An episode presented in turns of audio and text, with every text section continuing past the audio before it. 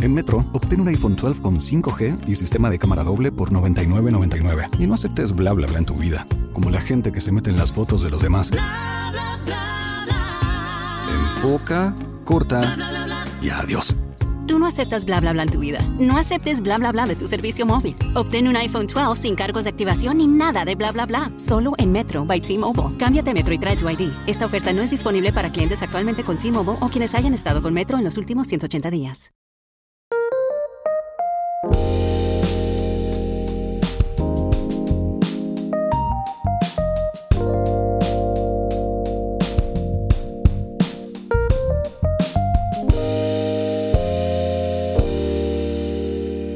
Bienvenidos a Conversaciones con Fernando Suárez Serna y Adrián Marcelo, donde cada lunes Adrián y yo les recordamos que nos conocimos en Internet. Adrián, ¿cómo estás? Bien, mi querido Fer. Está riendo aquel. Bien, mi querido Fer. Sí, sí, sí. No es buena Eh, señal. Es importante hacer la aclaración como para que sigan confiando en las plataformas digitales para entablar nuevas relaciones afectivas. Totalmente de acuerdo. Y, y pues ahí vamos hoy también mencionar que estamos aquí echándonos unos tequilites. Sí, Y, así es. Y bueno, este esta vez también nos acompaña Limón con un tequila desde cabina. Es correcto, buen limón. Salud, presente. raza. Ahí está haciendo. ¿Te puedes hacer presente otra vez, limón? Claro que sí, salud, raza. Excelente. Oye, pues aquí estamos con un gran invitado y amigo que ahorita les platicaré cómo nos conocimos. Pero por lo pronto, ¿te parece bien si ya lo presentamos y ya le damos permiso de hablar al buen Wiki Wiki, cabrón? ¿Qué onda, compadre? ¿Cómo están? Oye, Bien, espera, bien, espera, bien. deja darte la presentación, cabrón. Es cierto, perdón, perdón, Wiki, perdón. Wiki Wiki es conferencista, influencer, actor, músico, locutor, escritor de contenido y conferencista. Ha aparecido varias veces en Comedy Central Latinoamérica. Tiene gira por más de 25 estados de la República Mexicana, además de haber estado en Bogotá y Argentina. Y lo más sorprendente de todo para mí es licenciado en ejecución de piano. Sí, güey. que Es súper random. ¿Quién te lo mandó? ¿Mi mamá o qué pedo, güey? Me sentí ya mal, güey. Me- ves. me- me- No. me quiero- me quiero ir del podcast, güey. Oye, no. no, Estamos no. con... No, de hecho, eh, lo que buscamos es traer a, a personas que, que pongan algo sobre la mesa y que los haga ver exitosos y que evidentemente ante la percepción de muchísimos tú eres de lo más exitoso que hay en comedia en México. Con Muchas todo. gracias, mi hermano. Muchas gracias. Qué amable. Qué chido que, que digan eso. Qué chido que haya esa percepción, güey. Sí, sí, sí. Lo he escuchado de, de varios colegas tuyos del gremio y de Ajá. muchos fans y consumidores de- del stand-up. Te lo digo sinceramente, Luiki Wiki. Gracias por estar aquí hoy. No, hombre, mil. Al contrario, carnal. Gracias por la invitación. Un gustazo para mí. Ah, huevo.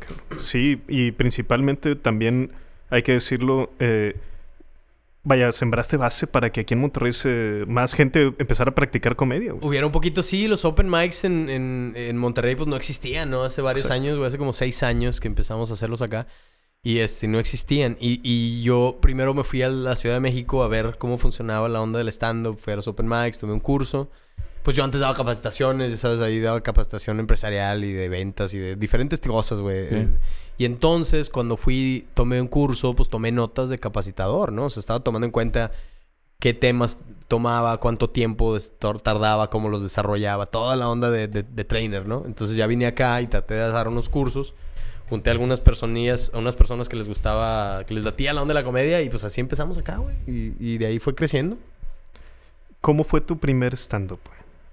Mi primera rutina en un... La primera vez que me subí a un escenario eh, fue horrible, güey. Fue horrible. Qué bueno que, que transmitas Sí. eso, güey. No, hombre, fueron cinco minutos de silencio casi, güey. Saqué dos risas en cinco minutos. Neta. güey. Dos risas, güey. Dos o tres a lo mucho. Yo creo una risa cada minuto y veinte. ¿Cómo, cómo fue arrastrar el- la famosa arrastrada del lápiz previa a eso? Lo, Ajá. ¿Eran más ideas tuyas? Porque sé de varios que lo hacen sin escribir. Ajá. Tú en tu caso, ¿cómo... Con estas notas que traías, ¿qué aprendiste? O sea, ¿cómo, cómo te subiste? güey? Pues mira, eso en realidad, fíjate, estuvo raro porque yo llegué a tomar el curso. El curso empezaba el- un 14 de enero del 2013. Yo llegué el 8 a la Ciudad de México. 14 empezaba y el 16 me subí por primera vez. O sea, fue dos días después de la primera clase. Ni siquiera había Ujú. terminado el curso. Pero ya había, había escrito una que otra cosa. Pues puro mugrero, ya ves. Te estoy diciendo que no se rió nadie, güey. Pero yo tenía, sí, ya había leído algunos libros de comedia y tenía medio idea. Estuve, estuve juntando un año eh, varo para irme a tomar el curso, quedarme unos meses, empezar. Y este, y leí libros en ese tiempo. Pero pues no es para nada. Leer el libro no te ayuda mucho. O sea, y el curso incluso es más un, es un motivador para subirte. ¿Consumirlo? ¿Crees que ayuda? O sea, ¿tú ya consumías stand-up? Mm, Consumía poco stand-up, sí consumía stand-up, sí me gustaban. Creo que mis favoritos en ese entonces eran Chris Rock, Dave Chappelle. eh, Sí, Chappelle. estaba, estaba subiendo mucho este. Ay, ¿cómo se llama este vato? Me- El que tiene el de Louis Laugh at My Pain. No, es este. Kevin Jim Hart. Jeffries. Ah, Kevin Hart. Kevin Hart. A mí me, está, me gustaba mucho el- la onda que o hacía. sea, ¿te Kevin gusta el, el humor racial también? Porque me has También dicho... me gusta. Bueno, Me mira, has dicho tres, tres afroamericanos. Te faltó nada más eh, Eddie Murphy, que también es... Pocos lo conocen en, en esta En faceta. Y es buenísimo. Sí, fíjate que Eddie Murphy yo lo conocí hasta después. Ya cuando hacía stand-up me puse a ver el especial de Raw. Y es bueno, el que sale todo Sí, rojo, ¿no? sí, ese, güey. Es bueno. Y, y creo que en su momento era todavía más bueno. Porque yo ya lo vi en los 2000, güey. Este Sí, especial sí, es de los 80s. Sí. O Un sea, humor muy era- físico, ¿no crees? De que el güey... Una gesticulación, güey, que solo Jim Carrey me viene a la mente así en... Sí, sí, sí. Eh, el güey es un humor también... Pues muy, muy aventado, cabrón. Es- Sí, es, algo... Es que, que, que cruza la línea muy cabrón. Exacto, Y, eso, pues, no a todos les gusta, ¿verdad? pero... Sí, claro, pero definitivamente te hace sentir ahí Sí, claro, güey. esas Sí es- expresiones fáciles tan exageradas, ¿no? Sí, cabrón. Exacto, pero... Y sí es bueno ver comedia. Sí es bueno. eh, y lo, lo único malo que yo podría considerar que hay de ver mucha comedia es que luego uno empieza a mimetizar otros comediantes. Empiezas a... Te contaminas. Te contaminas un poquito de los temas que traen y luego a veces tú hablas de los mismos temas y luego después caen, eh, ¿qué onda? Estás agarrando rutinas de no sé quién y no sé qué. Entonces eso a veces puede ser un tema. Yo recomiendo pues enfocarse a, a su chamba y si ves un tema o algo de otro comediante que te gusta, pues nada más identifica hacia dónde va el tema y no te vayas para allá, vete para otro lado. ¿Sí me explico? Oye, Es lo que yo recomiendo. un buen amigo, eh, Carlos, me decía que él trabajó para ti en un momento hace muchos años ya en un call center, en Teleperformance. Trabajó conmigo. Que era- sí, sí, porque así, los así, call centers no eran míos, güey. No, no, no, hay que decirlo así, sí, pero era Te su jefe directo. empoderaban. Ah, yo era su jefe Era directo. su jefe directo, era lo que se supervisor o algo refería. así. Sí, pero el me... Carlos, el, el, el que se- arquitecto que se fue Arquitecto después Randy, a- así es, ahorita anda en Alemania, cabrón. Él también hizo stand-up, güey. Sí, Se cabrón. subió varias veces a los Opens, ahí creo que fue como nos conocimos. Así es, eh, Exacto. sí, por ahí nos vimos y, y me decía, que- me decía, es que este güey, Luiki, desde que trabajamos allá era el más chistoso, cabrón. Y todo el mundo le decía de que, y así como que pues igual un día, ¿no? Sí. Pero, cu- ¿cuándo tomas la decisión así que dices, híjole, cabrón, ahora sí que profesionalmente me voy para acá? Me voy para... Híjole, güey. Mira, qué buena pregunta y qué fuerte pregunta y temas... eh, porque van a entrar temas personales aquí. Claro, güey. La idea, sí. güey. La idea es que quieras, que quieras Sí. ponerlo sobre la mesa. No, claro, claro, claro que sí. Mira, eh, sí, eh, está, no- nosotros nos la pasábamos pendejeando en el trabajo, güey. No hay problema con las maldiciones no hay aquí, ¿verdad? pedo, Mm, Eh, de ninguna. Vale verga, güey. perdón, perdón. Vámonos. ¡Vulvas! ah, no es cierto. No, mira. Clítoris. Clítoris, vulvas. Sí, recto. Sí. No, pues mira, nos la pasábamos pendejeando en el trabajo. Yo creo, yo creo fielmente que eh, más bien yo lo que pasa es que yo hablaba, decía puras pendejadas en serio, güey. O sea, como que yo estaba muy pendejillo y decía pura cosa en serio y la gente se reía, ¿no? Pero era, era involuntario, güey. O sea, yo no me daba Claro, cuenta claro, que estaba diciendo pura pendejada. Lo decías con propiedad. Sí, güey, claro, yo bien en serio diciendo pura pendejada y se reían. Y entonces me decían, deberías de hacer comedia, güey, deberías de hacer comedia. Y entonces, este, yo ya había visto el mundo de la comedia un poco, porque pues ya ves que toco el piano, güey. Entonces, cuando, cuando yo estaba, cuando yo tenía 16 años, a mí me contrataban para tocar el piano en los Das Beer House que habían acá en, Monterrey. Sí, sí, ya no sí, existen. Eran de multimedia, sí. Ajá, eran de multimedia. Entonces yo tocaba en los Das Beer House antes de los shows de comedia que hacían ahí los jueves o viernes o no sé qué días hacían. Entonces me invitaban, me pagaban 200 bolas nomás, güey, y ahora le tocaba una hora de piano. Previo Y a la bala. Previo, exacto, güey. Previo a Jorge Góngora, y la, la bala. Torin y- Show. To- bueno, Torino me tocó, pero me tocó Héctor San Marino, Lalo La Palma, eh, Rufo, el comediante de la Copa. Viejísima escuela, güey. No, esa ya no es la vieja, güey. Ah, la abuela escuela. Sal- sal- saludos a mi buen Jorge Góngora, que siempre es un tipazo y se ha acercado conmigo y me dice, haz stand-up, haz stand-up. No, Sí. es, no es para todos, cabrón. Hace poquito me lo No es topé para todos. ahí en el set de S Show. Fuimos a multimedia, Sí, son sí, unas sí, sí, cosas. sí, sí, claro, Ya ves que está ahí ahora. Exacto. Y este, me lo topé y le digo, oye, señor Jorge Góngora, no llegué a saludarlo. Igual, igual no se acuerda de mí, pero pues yo abría los shows de comedia cuando estaban en los Das Beer House, no sé qué. Y me dice, ah, no ma, eras tú, cabrón. No ma, ¿cuántos años, güey? ¿Y ahora qué estás haciendo? ¿Estás jalando aquí producción? O que le digo, no, pues ahora yo soy comediante. Ah, no mames, qué chingón. Y ya de ahí otra vez cotorreamos. Pero sí, años de eso. Yo tengo 34 años, güey. Pues imagínate, eso, Eso fue, fue lo que hace 20 tocabas. años ya. ¿Eh? 20 años tocabas en el Das Beer House hace 20 años. Hace 18 años, sí. Tengo 34, fue a los 16. Madre. Y luego Hace total 14 ¿Cuántos? ¿Cuánto- ¿Qué dije yo? 20, Pues hace sí. 18 Sí, sí, años, güey. Sí. 18 años, a la madre. O sea, ya, ya estaría saliendo, ya Ya estaría que- en la carrera, güey. Si hubieran Sí, nacido en ese entonces. Es una mamada, cabrón. Sí. Haciendo regresión. Pasa aquí. rápido. Ya estaría haciendo porno legal. Mal. Y, y es, bueno, yo no tengo 34, pero recuerdo lo que era trabajar en teleperformance. O sea, Sí. la, neta, que te paguen el training, güey, nada más. O sea, son cuatro, Sí. cuatro semanas, güey, donde vas a la escuela y te pagan. Oye, luego había raza que hacía el puro training y se salía. Sí, ¿no? yo- Cabrón. Sí, güey. Tú levantas la mano. ¿Qué tal? Mucho gusto, güey. güey. Y yo, eh, lamentablemente, sí, falta de inteligencia emocional, víctima de la inmadurez de, de la etapa que vives Sí. en ese momento, 17, 16, 18 años, no recuerdo. Sí, sí, sí. Em, un día en una llamada me frustré tanto porque había que tomar notas mientras atendías y hacías el No, había, troubleshooting. había que hacer mucho. eh, Te enseñan el, multis, el sí, multitasking, el multitask ahí, y el sentido de urgencia, así como medio. Bueno, ya podías ponerlo en hold y valía madre, pero me, me fue lo que hice. Puse en hold a una persona, me, me quité los eh, auriculares y me fui, güey. Me Así como. sí, me- no no, me fui caminando a la Te casa, fuiste ya para siempre, güey. Sí, me fui para siempre. O sea, fue decisión acá. A lo mejor ahí sigue, Sí, güey. medio, exacto, güey. Qué loco. Sí, me acordé del capítulo de Los Simpsons donde Bart molesta a un niño de Australia, güey. Ah, Y que lo sí, manda, que lo le- manda en la bici, güey. A ver si el a baño checarse los vecinos. Sí, exactamente. ah, qué buen capítulo. Pero bueno, total, to- Oye, tocabas en el Dasby. Estabas en el Dasbeer House tocando piano, güey. Y entonces, entonces ahí vi veía a los comediantes, o sea, tenía, eh, o sea, como conviví con ellos un tiempo. Ahí no decidí hacer comedia. Yo mucho después fue que pasó lo de ya estaba trabajando en teleperformance y todo. Y este, y entonces me decían, güey, deberías de hacer comedia, deberías de hacer comedia. En ese entonces, pues yo, pues uno no puede nada más hacer comedia de la nada, ¿no? Yo tenía una pareja, vivía, ya vivíamos juntos, güey, tenía trabajo, carro, casa, renta, cosas que pagar, güey. No, pues no dejas, no dejas un trabajo estable, bien pagado, y era supervisor, güey, para, para irme a contar chistes, ¿no? Entonces, pues así estuvo la cosa. Después vi a un comediante de acá de Monterrey que se llama Godínez Show. Un señor que también así super Sí, power, güey. Y ahí fue donde yo dije, yo quiero hacer eso, güey. Neta, ahí ya que, lo, ya que lo vi más de adulto, de unos 25 años, dije, quiero hacer eso, güey. Y yo empecé a los 27. O sea, todavía pasaron dos años más en los que estaba viendo qué onda. A los 27, compadre, este... No, empecé a los 28. A los 27 me decidí. A los 27 hubo este... El rock bottom que le llaman, güey, que... Troné con esta chava, me corrieron del trabajo, me cortaron la luz, güey, vendí el carro, todo así. Estaba en ceros con mi último cigarro sentado en las escaleras de mi casa, güey, y así de que fumando. Y dije, ¿sabes qué? Me voy a ir a otra ciudad. O sea, ni siquiera fue voy a hacer comedia. Dije, me voy a ir a otra ciudad, güey. Ya me apesta Monterrey, güey. Me voy a ir a otro lado. O sea, en ese momento esa, esa era la, la- la Sí, el sensación que tenía. Y ya no quiero estar aquí, güey. Entonces, esto fue en enero del 2012. Justo un año antes de irme a hacer stand-up en el 2013. Eh, creo, creo que el año exacto, carnal. No es, no es mamada, güey. Creo que fue el mismo 8 de enero del 2012. Y me acuerdo porque mi hermana cumpleaños el 6 de enero. Sí. Y la discusión por la que terminamos fue por, el- por, una, por la fiesta de mi hermana, güey. Dos días antes. O sea, una madre así, güey. Claro, claro. Se acabó y dije, me voy a ir a otra ciudad. Hablé con mis jefes, con mis hermanas, güey. Este, me quiero ir a otro lado. Mis papás me dijeron, pues si te quieres ir a otro lado, quédate, junta varo, güey. Quédate aquí en la casa. O sea, no pagues renta, no, no, no te preocupes por tu casa de allá. Mejor, este, ahorra y de aquí te vas a- al DF. Entonces tuve un año y me fui el 8 de enero del 2013. Entonces fue, por, es, por eso fue que decidí hacerlo, güey. ¿Qué Porque hiciste estuve ese año? Duda.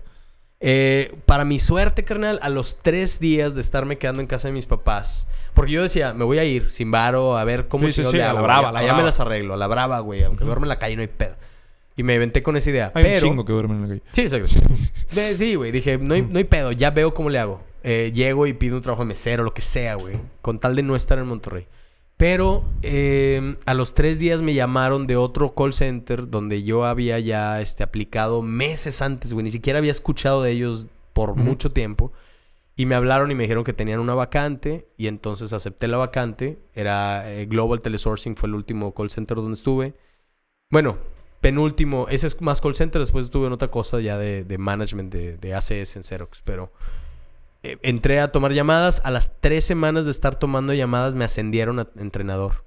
Eh, a- se abrió una vacante, apliqué, te- cubría, el- o sea, ya había trabajado de supervisor, ya había hecho otras cosas, tenía, tenía el, el perfil. Los tres días, güey. A ¿Qué- las tres semanas. llamadas los impresionaste, güey? A, las tres semanas. Fíjate que en mi... Tuve ¿Qué la hacías suerte... en las llamadas, güey? De que... Qué servicio acá, de que chingón ni tenían teléfono, esas cabrón. políticas y la tú las agregabas, ¿o qué? No, fíjate, entraron, entré, este... tomando, eran llamadas de ventas, güey. Tenemos que hablarle a la gente a venderle servicios de electricidad en Estados Unidos, güey. No, me viene nefasto, vato. Hablabas así a la gente comiendo mediodía con sus hijos y tú, oye, ¿no quieres este, hablar de electricidad? No me chinga tu madre, te colgaban, güey. Pero, eh, o sea, es, un, es, una, es un jale difícil, güey. que Si vendes una, una suscripción al día, ya vas de gane, güey. O sea, sí está muy difícil. Y yo el primer día, me acuerdo que pusieron este, una dinámica. Oigan, el primero en vender le pagamos la comida. Y yo, ah, chingón. eh". Y yo, y yo fui el primero en vender. No sabía, o sea, no fue por. Fue, fue casualidad, ¿no? Vendí, ah, chingón, la comida. Regresamos a la comida y vendí dos más, güey. Entonces vendí tres el primer día. Entonces, ah, cabrón, qué pedo. Fue el único que vendí tres en training, güey. Todavía ni siquiera entramos a piso. Y entonces, sí, güey. Y entonces entramos a, a la siguiente semana y al siguiente lunes entramos a piso. Y otra vez vendí una. Y luego pasó un día no vendí nada. Y luego vendí otras tres. Y me fue bien desde el principio. Entonces, cuando salió la vacante, yo apliqué. Habían dos vacantes. Voy a ser bien sincero, híjole. Ni, ni pedo. Voy a ventilar cosas de, de- Global. Secretos aquí Por industriales. eso, por eso entre Sí. las historias vamos desmenuzando para llegar a este tipo de confesiones, cabrón. Pues mira, hab- habían dos vacantes, una para entrenador y una para jefe de entrenadores. Y yo apliqué para las dos. Y Marvel Villarreal, que era la que estaba encargada en ese entonces, me dice, mira, güey, la verdad es que tú, tú quedas para jefe de entrenadores, pero tienes tres semanas en piso, güey. Si yo te pongo, si yo te pongo como jefe de entrenadores, que pues vas contra gente que tiene tres años trabajando aquí, que son los que aplicaron dos, tres años, güey, me van a, me, me van a hacer una pinche Claro, guerra aquí, güey. No claro, puedo claro. ponerte de jefe, pero te pongo entrenador. Entonces le dije, órale, va, chingón, entro entrenador. Entonces entré de trainer, estuve un año, me fue muy bien como trainer ahí, güey. Eh, y me sirvió más estar de trainer, carnal, porque me dio las herramientas de, de enseñar. Claro. Realmente, o sea, ya había hecho algo de training antes, pero ese fue el que me dio más, este, pues me ayudó más, ¿no? Claro. Para, para aprender a hacer ese rollo. Y entonces, por eso, güey, por eso, y, y estuve haciendo eso un año y luego ya me Un añito y ya te pelaste, juntaste tu lana y ya así se. Pero sí cumpliste, cabrón, de irte. Porque luego ya tenías Sí, medio sí, sí, arreglado. exacto, y el decir, híjole, güey, no, otro año, güey. O Pues, otro. No. Es que, es que fíjate que es bien raro, pero tengo, o sea, yo sí tenía bien claro qué era lo que quería. O sea, sí sabía que este era el medio para llegar a mi objetivo y no era mi objetivo. O sea, mi objetivo no era tener un mejor sueldo en un call center. Sueldo bueno ya lo había tenido en un call center. Lo que necesitaba era irme a hacer otra cosa Lo que a otra ciudad. hacer. Era, exacto, era irme a otra ciudad. La, la, el- el- la comedia dentro que me gustaba y todo fue la excusa más fácil, güey, para irme a otra ciudad en realidad. ¿Me explico? Era lo que yo decía, pues esto lo puedo intentar hacer allá o aquí, güey. Pues lo hago ya. Y, y pegas dos pájaros de un tiro porque en realidad, seamos honestos, si quieres triunfar en el, en el rubro artístico... De entretenimiento, de sí, sí, entretenimiento, es la- CDMX es la meca. Es, el lugar es. en donde tienes que estar. Exactamente, O sea, sí. Y una vez, y a muchos regios les cuesta entender eso tal vez, o, o tapatíos, o, o gente del norte. Y la realidad es, es a- hasta que no vas allá y medio estás en la ciudad, dejas ver cómo ellos tienen una apreciación hasta distinta. Y por ejemplo, un stand-up que aquí sería hasta no abucheos, pero de que, que, que pedo Sí, con no, este güey. Allá sí tienen como que un poquito de forma de, de- de entender lo que están viendo. Yo, güey. yo- mi percepción es que es eh, también que se. Vaya, que ellos tienen esta percepción de profesionalización, ¿no? De que hago Eso. stand-up. Ah, ok, güey. Haces stand-up. Y es en serio, ¿no? Y aquí, Exactamente. si es hago stand-up, es. y- Ay, pero de qué jalas, ¿no? Sí, exactamente. O sea, eso exactamente, es más o güey, menos. güey. O sea, le dan un Desde fuera más es la valor, percepción que- más valor, creo yo. Algo así, sí. Este, hay... No sé, mira, porque eh, eh, sí, sí, definitivamente si estás en la Ciudad de México hay más oportunidades. Eso es, indudablemente hay más oportunidades allá porque de entrada las televisoras fuertes están allá, las televisoras de cable graban allá. Pero ¿cuántos teatros no hay, Luiki? También. o sea, en cada esquina hay un teatro, güey. Sí, Sí, hay muchos, hay muchas, exacto. En donde tú ves aquí un, un pequeño anuncio de Jesucristo superestrella, allá son panorámicos. O sea, sí le dan. Exacto. O sea, se consume más, digamos, cultura. Sí, es, es también por la cantidad de gente. Es que mira, siendo Exacto, sinceros, eso también, obviamente. Porque siendo, siendo sinceros, en porcentaje hay mucha más industria de comedia en Monterrey que en el DF, por ejemplo. Curiosamente, ¿no? Porque, por ejemplo, una cosa que hay en Monterrey que no hay allá es la exclusividad en bares de comedia. Aquí sí existe la exclusividad. Sí, si el tú vas, unicornio azul es una práctica de antaño. Sí, pero tienen contratos. Y tú, comediante, te puedes presentar únicamente en el unicornio y en los eventos que, que saque el unicornio. Y hay otros comediantes que están exclusivos en el Merquetengue, otros que están exclusivos en la Guasanga, en la Casa de Oscar Burgos, en, la comedia, en donde sea, en Navarretes, no sé. O sea, hay, hay exclusividad. Cosa que no existe en la Ciudad de México. En la Ciudad de México, ah, pues eres comediante, pues aquí hay un espacio, güey. Si te quieres Claro. subir allá o te quieres subir aquí. Ahí a eso voy. O sea, con que hay un espacio para que subas. El, el unicornio te va a dar exclusividad, pero si no eres tan bueno, o mejor dicho, si vas empezando, te va a poner una vez cada que dos semanas. Ah, bueno. Y no es negocio para ti. Si te vas a dedicar o si profesionalizas la comedia. Sí. Hablo más de, de- de cómo tienes opciones si eres un profesional de la comedia, que supongo fue Claro. más fácil para ti crecer allá que aquí. O, o tal vez es percepción, madre mía santísima. Fíjate que fue una mezcla, este... Te ayudo a mover esto y Fue una mezcla de cosas, Sí. compadre. No hay, no hay servilleta sacada. dejar... Esa de- yo estoy una echándole ojos a esa camiseta de piano. tigres, eh. Aquí está A ver, muy bien. Es que aquí tuvimos pequeño accidente, pero Adrián ya está No aventándose apuren. aquí la limpia. No se apuren, güey. Ustedes no Mira. se apuren. sigan hablando, güey. Hablábamos de... Hablábamos de... Ay, se me fue. Ah, de lo de que si te si le sirves o no al unicornio, ¿no? Por ejemplo, de que comediante sirve o no. Fíjate que el sí, una vez que tienes un contrato, ya pues tienes un flujo más. O sea, si ya te firmaron es porque sí les interesa que te subas cada semana. Ándale, eso es una servilleta. Excelente. Eh, a mí lo que, por ejemplo, a mí me ofrecieron firmar en el Unicornio hace varios años. Hablé con, con Juan Leal, el dueño de ahí. Me vieron haciendo stand-up, les gustó. Me dijo, mira, tienes potencial. O sea, yo tenía un año apenas haciendo comedia. No era súper gracioso, güey. Entonces me dije, tienes potencial, güey. Yo veo que puedes. Te puedes venir a subir los miércoles. Súbete, te subes 15 minutos. Luego te subes media hora. Y luego te subes una hora. O sea, y ahí vamos calando. Y luego después te pasamos a jueves. Y luego ya te ponemos viernes y sábados. Y después ya vemos si en segundo lugar o en primero o en cuarto. o ¿Qué pedo? O sea, vas creciendo. Ellos mismos Sí, te impulsan. te iban sea, impulsando tus- porque a ellos también les tus conviene. Prácticamente, güey. Claro, y porque a ellos les, conven- les conviene hacer eso con sus talentos. Porque entonces van vendiendo más talentos, güey. Y van sacando Claro, más es talentos. como lo Claro. hace cerca o los hacen las disqueras. o Exactamente. O sea, desarrollas tu activo. güey. Exactamente, güey. Entonces, ahora, a mí me pasó algo curioso. Yo me fui a, al DF y hacía ruido aquí en Monterrey. Ah, es el comediante que se fue a vivir allá, Claro, la güey. chingada. exactamente. Y luego me venía para acá y decían, ah, no mames, es el güey que estuvo en el DF. Y en, el D- y, y en DF empezaba a hacer más ruido.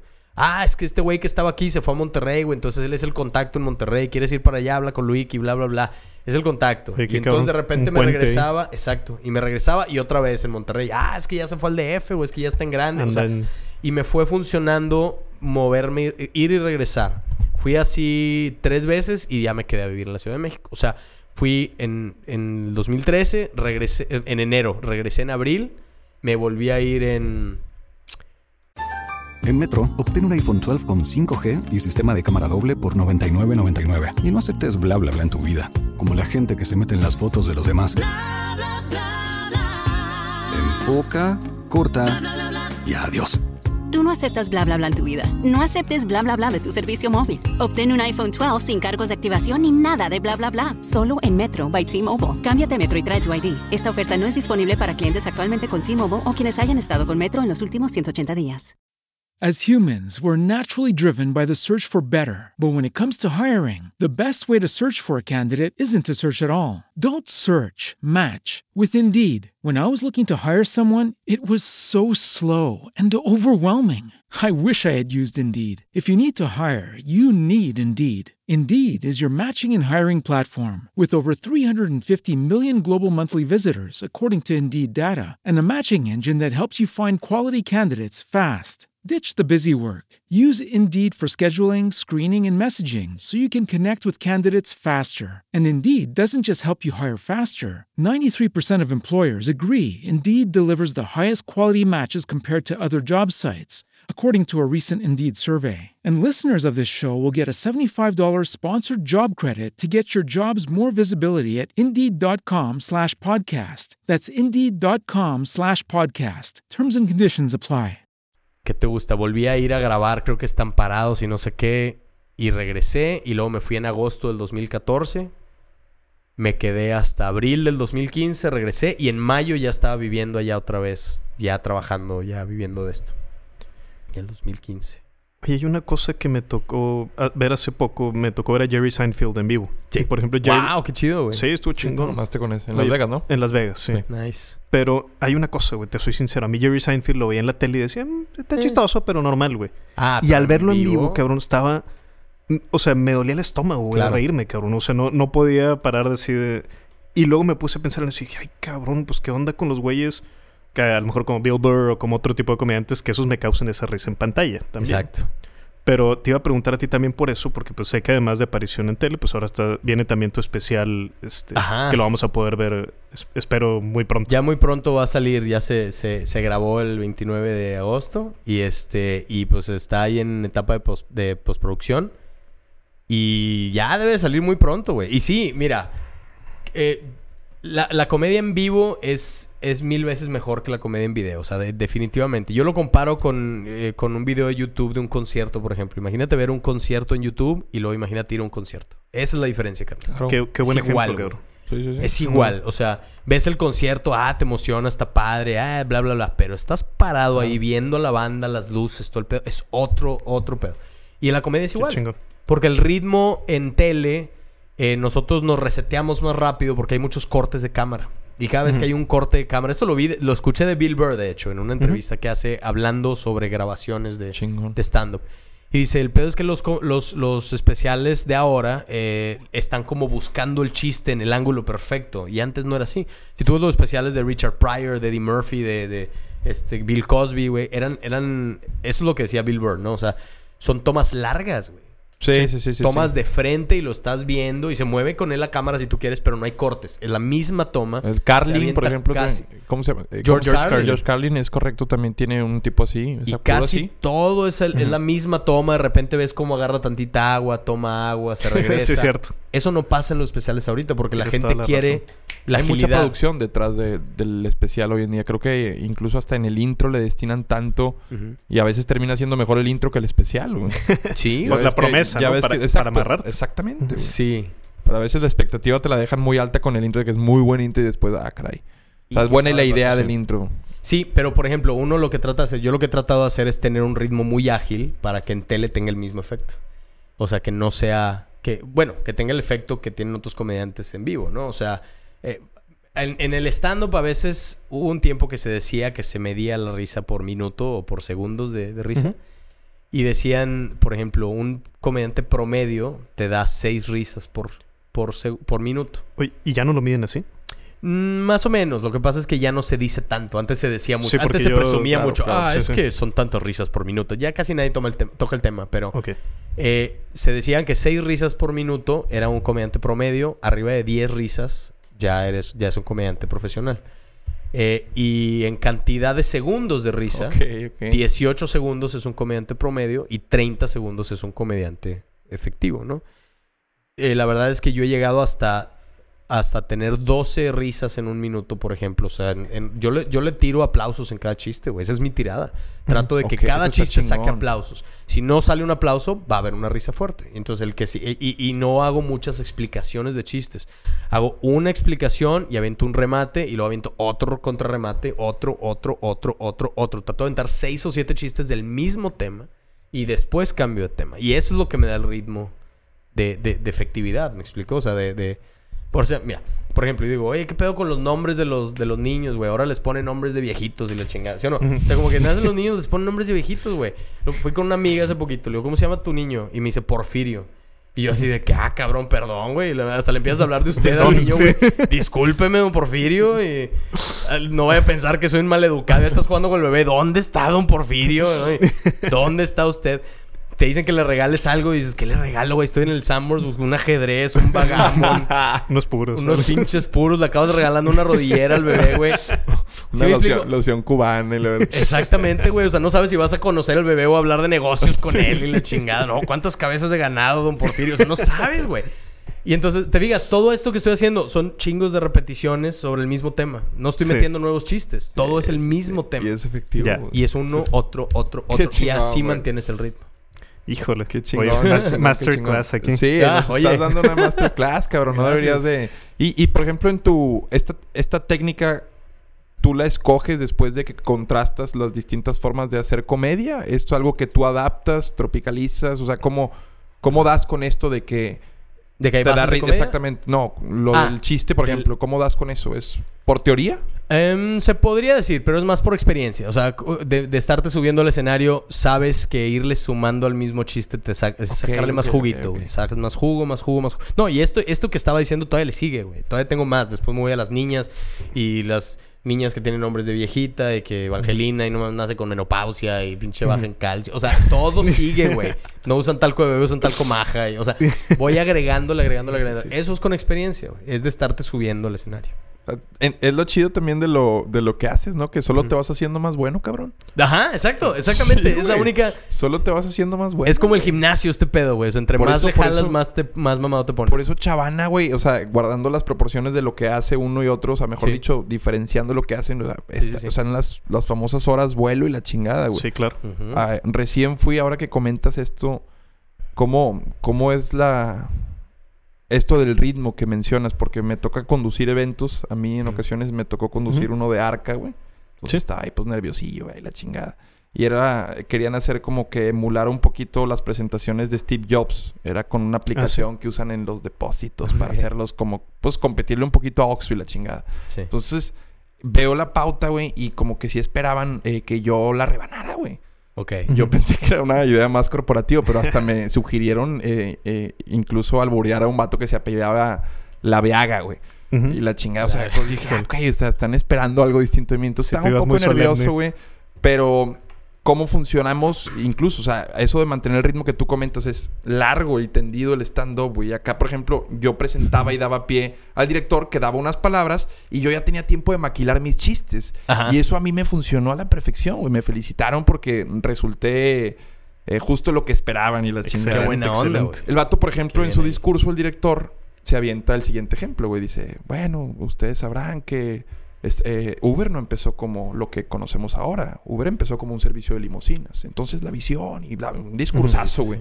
Entonces ya se va el director y dije, güey, voy a romper el hielo, güey. Le dije, completa razón de parte del director y la cultura organizacional, cómo es importante permearla y con filosofía, misión, valores.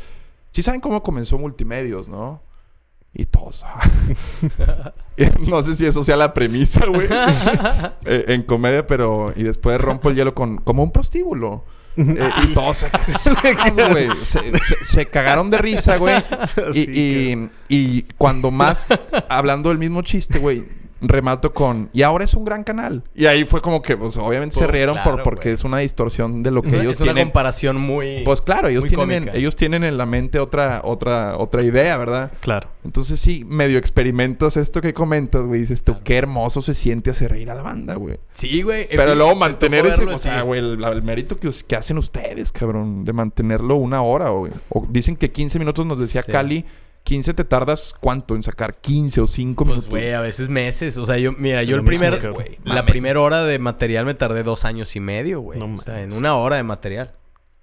Dos a- Digo, obviamente dos años y medio eh, me tardé porque también yo me exijo más. O sea, me exijo mucho, güey. Yo soy bien Sí, tú te ves madres, güey. o sea, curtido o cortado con otra tijera, no agraviando a, A nadie a más, tus sí. colegas. Tú te estás trabajo. cortado, estás cortado con otra tijera, güey. Gracias, güey. No, o sea, en realidad la onda es que sí me, sí me preocupa. Yo creo que, fíjate, güey, ahorita que hablamos de los call centers, estas madres militares, güey, Te, curten, ponen, güey. te, curten, cañón, sí. Claro que sí, güey. O sea, te hacen eh, entender que hay 10 diferentes métricas y todas las tienes que cumplir. Entonces acá en la comedia es lo mismo, güey. Yo digo, ok, tengo que hacer reír, pero también tengo que tener presencia, pero también tengo que tener una imagen y también tengo que tener cierto tiempo específico y tengo que tener un ritmo de risas y tengo que tener tal. Y entonces todo eso Wow, está lo trabajas en conjunto y, y entonces creces de forma, este...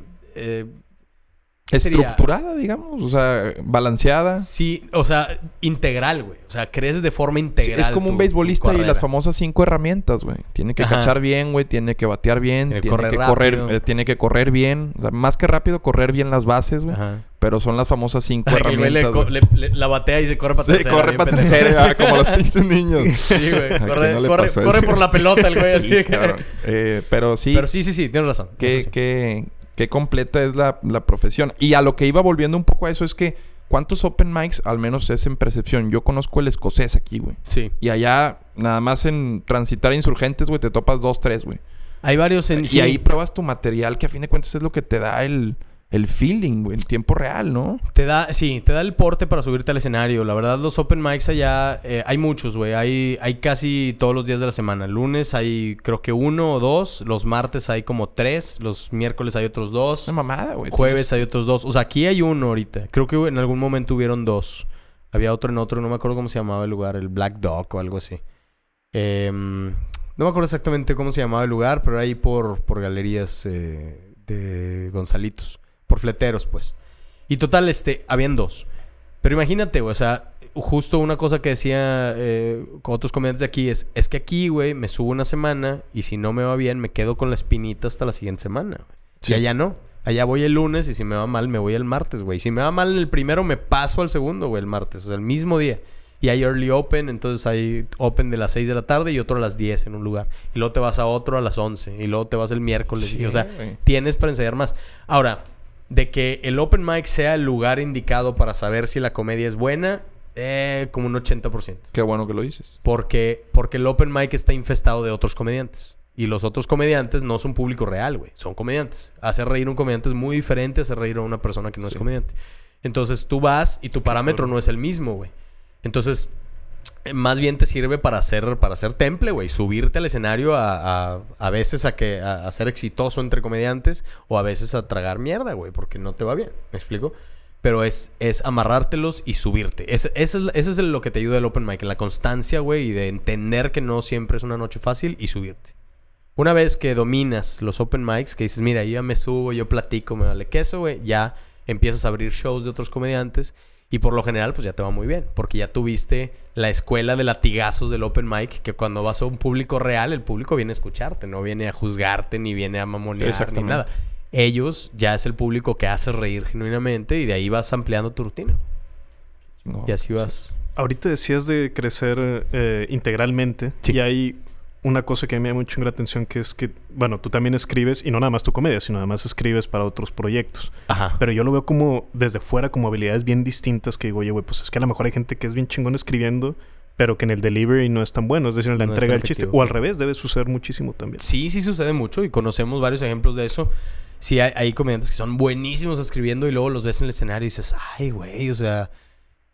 Pues no, más. estu- no, no, ajá, o sea, yo cuando lo leí era muy chistoso, ¿no? Y luego ya que lo veo, pues no tanto.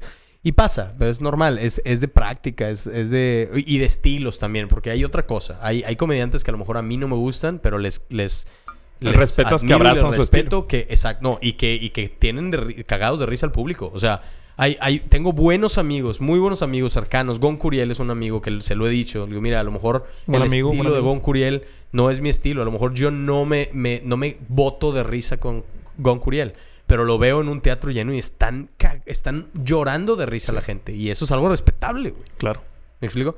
Y de lo de hacer otras cosas, de escribir y eso, eh, sí, yo lo que he tratado de hacer es, es irme ampliando, no quedarme nada más en la comedia. Entonces empecé a tomar cursos de guion, empecé a tomar cursos de guion de largometraje también, o sea, de, de sketch y de largometraje. Madres, güey, eh, locución, próximamente voy a tomar uno de conducción, voy a tomar uno de doblaje, o sea, yo me sigo ampliando, tengo que buscar más cosas porque esta lista que te mandó mi mamá está chida, güey, pero me intereses más, siempre quiero seguir aprendiendo. Oye, Qué pero bueno, cabrón. eso que dices está bien cabrón para mí porque igual soy fiel creyente de esa parte de que sí se puede aprender a hacer esto. Porque hay también este estigma, cabrón, de que no, güey, comedia, pues o, lo traes o no lo traes, güey. Exactamente, exacto. ¿no? Sí, Y yo he visto pero- a grandes comediantes que dicen eso, güey. Y, Claro. y a mí me sorprende un chingo. Yo soy fiel creyente de que, güey, todo lo puedes aprender, cabrón, Claro. Mejorar. Claro, y, y ensayar. Mira, tú crees, mira, si, si un niño de 12 años, güey, agarra una pelota de básquet y dice quiero ser basquetbolista y la, y la avienta la pelota y le falla, no le vas a decir, ay, güey, tú no naciste para ser basquetbolista. le vas a decir, ponte a practicar. Claro. ¿Me explico? Y ese niño se va a poner a practicar y va a aventar la bola y de repente la va, le va a caer perfecto y de repente la va a aventar por entre las piernas, güey, y de repente con desde el techo y la chingada y, y, y, y así lo van a... El, el pedo es, el pedo es este... em, la motivación que tienes y la constancia. Entonces, no importa, o sea, no es como que no es como que los niños nacen siendo este cirujanos, güey, no, tienen que practicar y volverse buenos cirujanos, ¿me explico? Y creo que la- las condiciones perfectas se dan cuando aptitud y actitud se encuentran. A fin de cuentas, los grandes genios de la historia tuvieron la oportunidad de desarrollarse a temprana edad para pues perfeccionar una disciplina la cual practicaban. O sí, sí es también interesante, o sea, a pesar de que puedes aprender algo, estoy de acuerdo contigo, y llevarlo a, a la perfección, sí identificar, pues como padre de familia en este caso, para qué es bueno y encaminar. Sobre la fortaleza. Sí, Ent- sobre- Entrenar sobre la fortaleza, no sobre la debilidad. Exacto, sea, exacto. exacto. Que también, si terminas domando la debilidad, creo que hasta te puede ser más bueno que si la tenías como fortaleza. Imagínate, imagínate poder dominar algo sin sin haberlo nacido con él, pues. O sea, no sé, Nadal, por ejemplo, era en el tenis, en- es derecho, biológicamente, y su tío lo hace zurdo. O sea, imagínate Órale. lo que representa para un derecho tener que pegar esos madrazos poco Con a poco con, con la... Y ve lo que es, uno de los más grandes de la historia. Exacto. O sea, puede, puede también servir, pero pues también sería ideal que como si naces con ellos, no sé, tus padres los hacía reír en ese sentido. No, fíjate. Fue más un- una libertad que te dieron de decidir tú, ¿no? Prácticamente.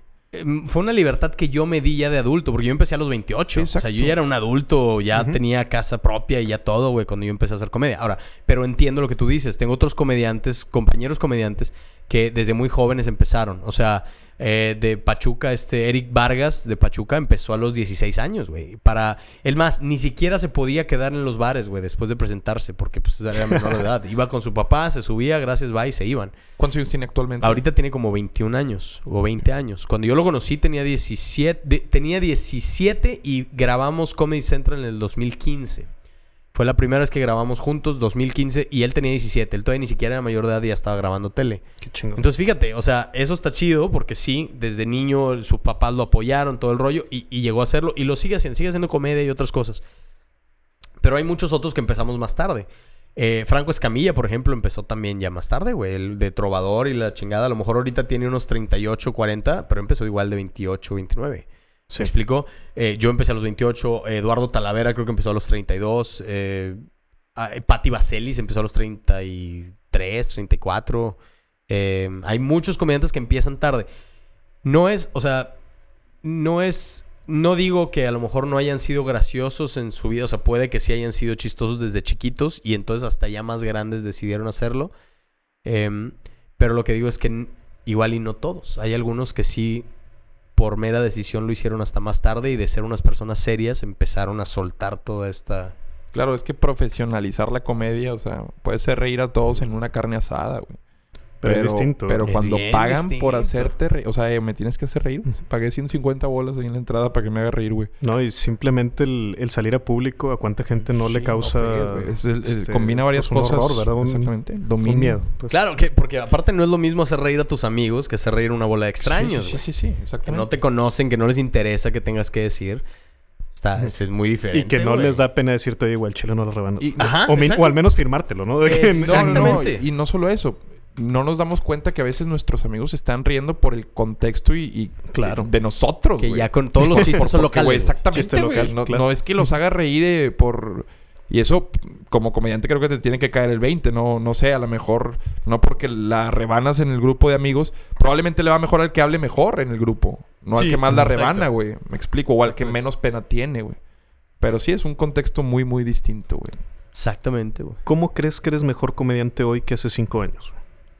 Ahora no me preocupo por, por escribir contenido cómico como tal. O sea, por escribir un guion.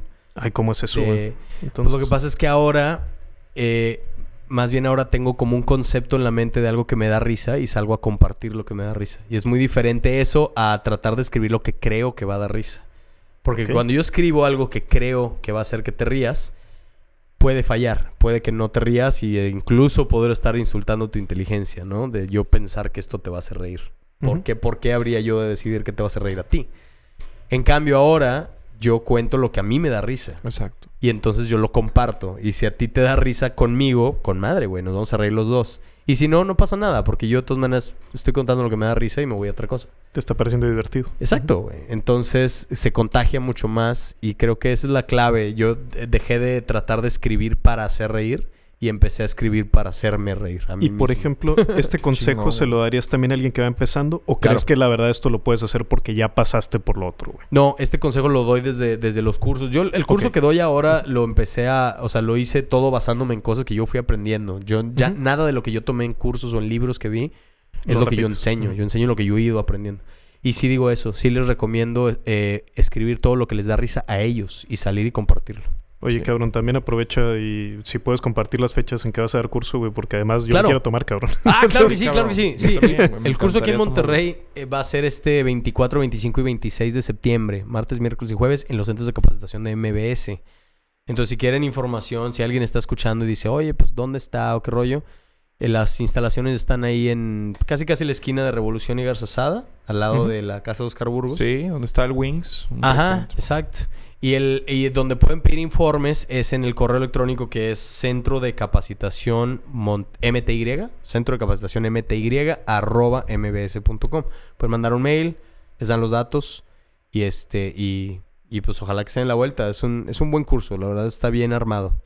Ah, en, el, en la Ciudad de México estoy dando el curso avanzado, que es eh, lo que sigue de esto. En el curso, en, en la Ciudad de México ya da cursos el Cojo Feliz, de hecho, que es muy buen Sí, Claro, un él es podcast muy también bueno. ahí. él es muy bueno, el podcast también es muy bueno. Es y él, muy bueno. él está dando un curso eh, principiante y yo doy el curso avanzado en, en MBS en la Ciudad de México.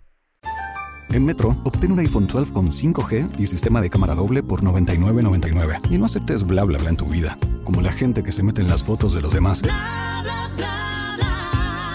Enfoca, corta y adiós. Tú no aceptas bla bla bla en tu vida. No aceptes bla bla bla de tu servicio móvil. Obtén un iPhone 12 sin cargos de activación ni nada de bla bla bla. Solo en Metro by T-Mobile. Cámbiate Metro y trae tu ID. Esta oferta no es disponible para clientes actualmente con T-Mobile o quienes hayan estado con Metro en los últimos 180 días.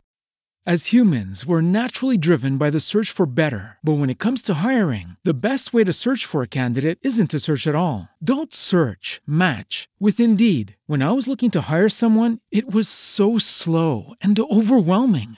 I wish I had used Indeed. If you need to hire, you need Indeed. Indeed is your matching and hiring platform with over 350 million global monthly visitors, according to Indeed data, and a matching engine that helps you find quality candidates fast. Ditch the busy work. Use Indeed for scheduling, screening, and messaging so you can connect with candidates faster. And Indeed doesn't just help you hire faster. 93% of employers agree Indeed delivers the highest quality matches compared to other job sites, according to a recent Indeed survey. And listeners of this show will get a $75 sponsored job credit to get your jobs more visibility at Indeed.com slash podcast. That's Indeed.com slash podcast. Terms and conditions apply. Extraordinario. Pues ahí estaremos, Y Adrián. ahí, Sí. ya exactamente, a mí me encantaría tomar... Eh, Qué y chido. Saber las bases, pues, y creo que a, a través de estos talleres es como te puedes adentrar en este mundo, cabrón. Claro que sí. Sí. Oye, yo sé que es bien difícil hablar de colegas comediantes, güey, pero sí. no quiero dejar sin traer el tema, güey, que a veces yo veo comediantes en, en el canal que sea en- dentro de YouTube o dentro de alguna plataforma o algo, Sí, sí. Y pasa que dices, güey, se copió un chiste, cabrón. Como decías hace rato, que decías, oye, pues es que sí lo trajo así directo, descaradamente, Ajá. de, de inglés a español, y, y eso fue, ¿no? Sí, Este- sí que sí pasa, güey. Y no nomás eso, sino también me imagino que va a pasar, pero que nada más los comediantes se han de enterar que dices, oye, güey, se chingó a este güey que no tiene audiencia, pero sí trae contenido y, Sí. y directo se lo, se lo copió. Sí, claro. Un chiste. Como en el salón el que dice el chiste más fuerte, ¿verdad? Que- Exactamente. Ajá. La- Que tú lo dices aquí en bajito, se ríe Se y ríen. este lo repite y todo el mundo se ríe con él. Exacto. Pero Exactamente. práctica de tiempos remotos en la comedia, ¿no? No, no, hombre, sigue pasando, güey. Todo el mundo. Mira, eh, ahorita es, es muy penado, al menos en la onda del stand-up, sobre todo stand-up purista, es muy penada la onda de tomar material de otro comediante. Sí, es, sí es penada. A mí me parece una, una jalada, güey, porque pues también tomando en cuenta que es difícil escribir, güey. Ese vato a lo mejor se aventó seis meses puliendo esa rutina para que tú llegues y la avientes tú como si nada, ¿no? Pero también creo que de repente eh, se, se van a los extremos. Por ejemplo, yo me considero un comediante híbrido, güey. Yo aviento mucho estando, pero de repente cuento chistes de la calle, güey. Entonces, porque a mí me gustan uno que otro, o sea, meto... Creo que en una rutina de una hora y quince meto como cuatro chistes, güey, de la calle. O sea, cosas cortitas de la calle. ¿Pero a qué te cuatro. refieres con de la calle? ¿Como Eh, el de- que me dominio mi tío? público. Exacto, de dominio público. Chistes que cuenta tu tío, que cuenta tal, que lo Cuéntate escuchas- uno, brother. no, bueno, por ejemplo, hay un- uno de los que cuento en la rutina que digo que me tuve que ir a revisar. O sea, le agregué muchas cosas, obviamente, en la rutina, ¿no? Pero digo que estaba con el doctor, güey, y este me tenía que revisar el acá abajo, güey, porque tenía uno de mis testículos más grande que los otros dos. Entonces, eh, no, entonces eh, me iba a ir a checar y me dice el doctor, me dice, oye, ¿sabes qué, Luiki? Me dice, vas a tener que dejar de masturbarte. Y le digo, ¿por qué? Me dice, porque todavía te estoy revisando, güey. no sé qué". Está regado. Ese es un chiste que he escuchado desde hace 30 años, güey. O sea, que mi papá lo contaba. Y, o sea, y a mí me da risa. Y por eso lo Claro. cuento. Porque me da risa. Me vale madre, güey, si es un chiste de dominio público. Sí, Claro. sí, te digo. Ya agarra chistes de otro comediante, pues se me hace una jalada. Claro, claro. Pero dominio público no me parece tan grave. Y este, y aunque es penado acá, pues eh, cada quien decide lo que hace. Y la verdad es que en la mayoría de los casos, de todas maneras, el que se va a dar cuenta son los demás comediantes y el público le vale madre, güey. Ah, claro. Hay comediantes que se han hecho lo que son, güey, con rutinas ajenas y pues ni pedo, güey. El público no sabe, no le interesa. Sí, también- reírse. Aunque bueno, mínimo en Estados Unidos yo sí he visto que también hay comediantes que se les cae la carrera por eso. Sí, claro, ya claro. en otro nivel. Carlos Mencía le pasó. Lo, Claro, lo- lo- era el ejemplo que tenía en mente Sí, Carlos que Mencía. subió Joe Rogan y le dice, es que ese chiste es de tal. No, ¿qué estás hablando? Y ahí peleándose en el escenario, güey. Así, Sí, el en público, cámara, güey, sí. en cámara, en un show real. Y sí, sí se fue para abajo la carrera de este güey. Pero No, pues ahí... si Joe Rogan te, te sabotea tu show, güey, es muy probable Bueno, que te vaya pero a- fue un. Joe Rogan de hace 10 años. Sí, no sí. sé, cabrón, No. Pero vamos a lo mismo, güey. Este vato estaba agarrando rutinas de otro comediante. Es muy diferente agarrar una rutina de otro comediante que sabes que la trabajó, que tal, que bla, bla, agarrar chistes de dominio público.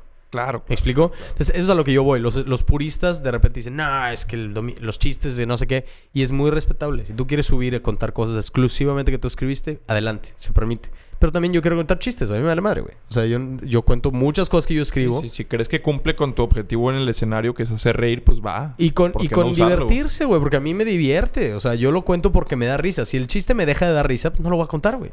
Sí, sí, sí. ¿Sí explico? Pero sí, sí se me hace una jala agarrar de otro comediante. Eso sí es una... mala Sí, onda. es, como doparse en el fútbol. Sí. Con Yo otro que- futbolista. Sí, Ah, sí. Con las drogas de Sí, otro porque le futbolista. estás quitando el... Sí, exacto. ah, Con semen de Cristiano Ronaldo. Sí, el vato ya para salir de la... Con, sí, con semen de drogarse Cristiano con coca de otro, de otro Sí. futbolista. Ay, Oye, y hablando ahorita, porque si es que la audiencia a veces no se da cuenta, ¿verdad? Sí, Pero la que- mayoría de las veces, de hecho. Sí, pero ¿qué pasa cuando luego la audiencia te reclama, güey? Y pienso, por ejemplo, he visto que pasa, güey. Y la verdad también he visto que te ha sucedido incluso a ti, güey. Que a veces Sí. algún chiste que estás ahí, este sí pasa o este no pasa, y de repente la gente empieza a, a reclamar en vez de darle risa, ¿no? Me refiero puntualmente en línea, ¿verdad? O sea, cuando es un post en Facebook, cuando es un post Ah, en- no, hombre, pero aparte hay otro mame ahí porque en Monterrey, en Monterrey tienen mala fama de agarrar chistes de otros comediantes porque sí ha pasado mucho. Ah, aquí. bueno, no, no me refería a eso. Me refería a, a humor negro, güey. Cruzar la Ah, línea. que ¿sabes? Sí. se enojen, que se Sí, no, molesten. no, no, del otro, si lo quieres contar, güey, pero no, no ah, me... no, pues es que yo digo que hay, hay como este, este rollo de que, ah, en, Monterrey roba chiste, roba chiste, roba chiste. Ah, es que aquí la vieja escuela de comediantes eh, están... En el mutuo acuerdo. casi, Es como el casi, pacto de sí. caballeros. Sí, acá es, oye, güey, este, ya estoy, estoy contando tal chiste. Eh, Uno que yo, tú traías, ya lo estoy diciendo yo. Y jajaja, ya, bueno, pues ni pedo para no contarlo yo. O sea, ya Claro. es como que se sabe. Pero chistes, vuelvo a lo mismo, ¿no? Sí, sí. Eh, ahora, de que se enojen por humor negro, sí, sí pasa, güey. A mí ya me ha pasado varias veces. Sí, sí. Mucha gente que se ofende con... Los de Mérida se ofendieron mucho cuando hice la rutina de Mérida. Y, y fue error mío, güey. Yo admito... Por favor. Admito que mi error fue decir... Es que yo hice una rutina de que hablaba de los yucatecos. Y cometí el error de decir que los yucatecos están bien pendejos. Y yo lo que quería decir era que dicen puras pendejadas. Es diferente, pero dije, Sí. están bien pendejos todos los yucatecos. Ese fue mi error. Y Sí. eso se grabó es el en feeling tele, del güey. momento, ¿no? Es, es el, el- Lo dijiste en el Sí, calor del, es de la que- comedia. Claro, pues Más es o que- menos, como yo no tengo un guion como tal, o sea, yo tengo una idea principal y final, entonces yo me voy con mis propias palabras, lo que salga en ese momento. Y en esa grabación usé las palabras... Los ¿Te yuc- no, hombre, güey, están bien pendejos. O sea, en vez de decir, dicen pura pendejada, yo dije, están bien pendejos. sí, sí, cambia. Entonces mucha gente se ofendió. Y este, y me tupieron en redes, güey. Ahora hablo de eso, güey. Hablo de que me tupieron en redes, que me mandaban inbox todos los días y, y enojados. Pinche guache de mierda, pelaná, güey, puta. Sí, así te hablan, güey. Pero está con madre, porque tú también ves stand-ups. Por ejemplo, hay unos que 10 minutos del de Anthony Jeselnik, por ejemplo, Ajá. son la carta de un vato o de Dave Chappelle, son cartas de los mismos fans que se ofenden, güey. O sea, te da También. comedia, güey. Sea, El es- hate sí, mail. te- exactamente, te Hate está mail. dando, te está dando material, güey. Exactamente. Historia que puede ser muy chistosa. Por ejemplo, ahorita el, el acento ese que haces, güey, supongo lo haces en el. en- Sí, así, de güey. yucateco, sí, güey. Vete a la verga, güey. Hijo de... pinche Guache de mierda, pelaná, güey, puta. Saludos a mi amigo arroba aniquilante que nos Ay, escucha. Vigilante, un abrazote, mi canal. Yo conozco gente de Mérida, de hecho trabajé en, un, en una empresa de paneles solares y son a todo dar, güey. Sí, sí, sí. Pero, pero sí ves Toda madre. Claro, una un diferencia chiste, cultural también muy cabrona, güey. Ajá. Y aquí puedes, el pinche regio, güey, en la forma en la que habla, para empezar, ya está ofendiendo a la Ya otra persona, güey. Ya te está gritando, güey. Y estos güeyes también como que vienen en otro mood, güey. Sí, el regio Sí. es más Y agresivo. te puedes para decir, oye, cálmate. Sí, exacto. Pero son bien buena onda. Por sí, ejemplo, son la mamada, güey. A mí me mandaban muchos mensajes ofendiéndome y, y yo También yo entiendo, o sea, entiendo que están ofendidos, entiendo por qué, asumo mi error y yo la mayoría de los mensajes los contesté con cosas como, mira, güey, mi intención no fue ofenderte, o sea, yo estoy haciendo comedia y, y mi trip no es personal, no es nada, también hablo de mí, hablo de mi familia, hablo de los regios, hablo de mucha Claro. gente, o sea, no estoy nada más, no estoy ensañado para nada con los, con los yucatecos, güey. Y luego, luego les cambiaba. O sea, que yo les contestara Claro. así, que les di- pidiera una disculpa. Güey, mi, mi intención no fue ofenderte, discúlpame si te ofendí, pero pues no es mi tirada, güey. Yo soy comediante, vato. O sea, yo trato de hacer reír, güey. O sea, y no estoy tratando de hacer reír a costas tuyas, no, güey. O sea, eh, eh, fue, un, fue un chiste que también se descontextualizó mucho porque Claro. los medios sacaron la rutina, sacaron la, la- la noticia Sí. con encabezados como comediante regio insulta a la Claro, cultura yucateca. Pues no fue el, caso. El, clickbait, güey. Exacto, Para que... Pero ahora que comentas Para que le eso piques, de ¿no? no estoy tratando Ajá. de hacer risa a, a costa tuya. Ajá. Mm, La otra vez por puro andar picándole me puse a ver el, el especial de Platanito en Netflix. Ujú. Y los primeros 10 minutos, de hecho, no, no son su rutina. Son, empieza a agarrar al público y empieza Ajá. a pasársele de lanza, güey. Que, o sea, es su estilo, güey. Lo dominas. ¿Tú qué opinas? ¿Qué opinas de eso? O sea, Justo que de es la de improvisación estilos. con el público. Que es de estilos, digo, yo, yo trato de no hacerlo. O sea, yo, de hecho, cuando yo interactúo con el público, sí meto chistes en medio, pero no estoy enseñando, no, no me agarro a él. O sea, por ejemplo, pregunto, a ver, ¿hay alguien de Guadalajara? Ah, yo soy de Guadalajara. Ah, qué chido, fíjate que en Guadalajara me pasó tal, bla, bla, bla, bla, bla. Y hablo de mi chiste de Guadalajara. O sea, no hablo de él, no los chingo a ellos. Pero hay comediantes que sí lo hacen. Sofía Niño de repente lo hace. Se agarra tres, cuatro puerquitos en el show, güey. Y, y se los está agarrando. ¿Sí o no? Suéter culero. A ver, señora del crepé. O sea, así se las trae, güey. Y, y eso es su estilo. Y es, re- y es... Hay gente que le gusta, hay gente que no. Y como te digo, no deja de ser eh, respetable porque pues es su estilo y es su comedia y los tiene cagados de risa, güey. Pero a mí no me gusta hacerlo. O sea, pero a lo que voy es, ¿tú crees que el fin justifica los medios? O sea, en bajo... ¿No estás de acuerdo porque simplemente es una cuestión moral? ¿O, o crees que si vas a hacer reír, se vale de todo? Mira, yo creo que eh, yo creo que en mi caso es una cuestión moral. A mí no me gusta molestar a la gente. Yo estoy consciente que van a reírse y no a que se rían de ellos. Esa es una. Y la segunda, em, pues no sé, una vez escuché a eh, Freddy el Regio me dijo algo que un consejo que le pasó a Hugo Alcántara, que es otro comediante de la Ciudad de México, el Indio Bryan. En Metro, obtén un iPhone 12 con 5G y sistema de cámara doble por $99.99. Y no aceptes bla bla bla en tu vida, como la gente que se mete en las fotos de los demás. Enfoca, corta y adiós. Tú no aceptas bla bla bla en tu vida. No aceptes bla bla bla de tu servicio móvil. Obtén un iPhone 12 sin cargos de activación ni nada de bla bla bla. Solo en Metro by T-Mobile. Cámbiate a Metro y trae tu ID. Esta oferta no es disponible para clientes actualmente con T-Mobile o quienes hayan estado con Metro en los últimos 180 días. Y, él, y me pareció un consejo fenomenal. Dijo, mira, si tú vas a hacer lo que quieras hacer en el escenario, quieres ser ofensivo, tienes que ser más gracioso que ofensivo. Si quieres ser este, vulgar, tienes que ser más gracioso que vulgar. O sea, tu objetivo es ser gracioso, no es ser, obje- no es ser ojete, ni ser vulgar, ni ser Claro, claro, claro. Ah, Entonces- pero está chingón, no. Es, un con- muy buen consejo. Ah, ¿quieres ser ofensivo? Ok, pero asegúrate de ser más gracioso que ofensivo, Sí. porque si no, nada más está la Domina el estilo, domina la técnica de ser ag- eh, agresivo. Claro, porque luego es el escudo, ¿no? Haces un chiste bien gacho y luego Ajá. de, no, no da risa. y, Ah, güey. Era un chiste. La gente se ofende bien y dice, no, güey. Pues es el- que el chiste no vale a madre. Y el público nunca tiene la culpa, güey. Nunca Sí, tiene la o sea, culpa. no valió la pena que, que rebajaras a eso a la persona. Es mi máximo. En tweet, por ejemplo, que se puede hacer mucho humor negro en Twitter, pues esa es la clave siempre. Decir, Sí. a ver, güey, si te le vas a pasar de verga a alguien, güey. Por ejemplo, ahora que se cayó esta chava de- del edificio 25, del piso 25 A la madre. de yoga, güey. No sé si vieron No, no yoga. supe. pedo. En yoga extremo, güey. ¿Ok? Alexa Perdón. Terrazas. Tengo, tengo Alexa mucho, Terraza se llamaba. tengo mucho tiempo libre. Me dijo un pajarito aquí por el. Sí. No, también. No, no porque cayó. Ya sé. eh, que después, pues va- ves la nota y dices, tu madre, güey, se me hace tu zoom como para, para empezar, pues está grave la chava. Sí. Dices tú, ay Dios, lo platicas en tu grupo. Ah, lo que o sea, sobrevivió 25. eh, O sea, se cayó ca- de un piso caída de 25. caídas y sobrevivió. Cabrón. 25 pis- Estaba haciendo yoga extremo en el barandal de un departamento en San Pedro. Ay, Pues también la morra, Ya. No, ya vi, vi una foto. Por eso te- ahí es donde Sí. dices tú, por ejemplo, pues no estás afectando a nadie, vas a tirar un chiste, pero después te pones en el lugar del papá que pudiera leer el chiste y medio No, claro. Ay, Sí. güey. Te das para atrás, pero hay muy buenos chistes de que Claro. Ya podría ser la posición de la grúa sin ningún problema o algo. No, O algo pero está cabrón, güey. Para mí, eh, sí hay un factor tiempo. El famoso too soon, o sea, Sí, sí, es el sí, famoso sí. too soon, pero too sí, soon. tragedia más tiempo, a lo mejor sí te da para que ahí entonces para que comedia, haya igual a comedia, comedia. para que haya O- comedia. Sí. Sí. O- y tú piensas, por ejemplo, Lucky, de, de esto que te decía, que de repente haces un chiste así de humor negro y luego la gente te pone de que, oye, güey, agarra onda, esto no es gracioso. O sea, Sí. o así los regaños. No, hombre. Si lo piensas. Esos es- son los más light, güey. Porque la gente tiende a of- a ofender cuando se siente ofendida. Eso es Está lo malo. cabrón eso, güey. Veía el caso de... Hay un TED Talk donde una Sí. chava que hace un chiste así de... Y estoy hablando ya de un tweet muy viejo. Debe ser, Sí. le calculo 2012 o no sé. Y la chava hace un chiste en un tweet y le pone... "Oye, Ya voy a... No me acuerdo qué país africano. Ojalá y no me decida, ¿no? Y entonces manda el tweet. Se sube al avión, güey. Y para cuando ella se baja del avión, güey...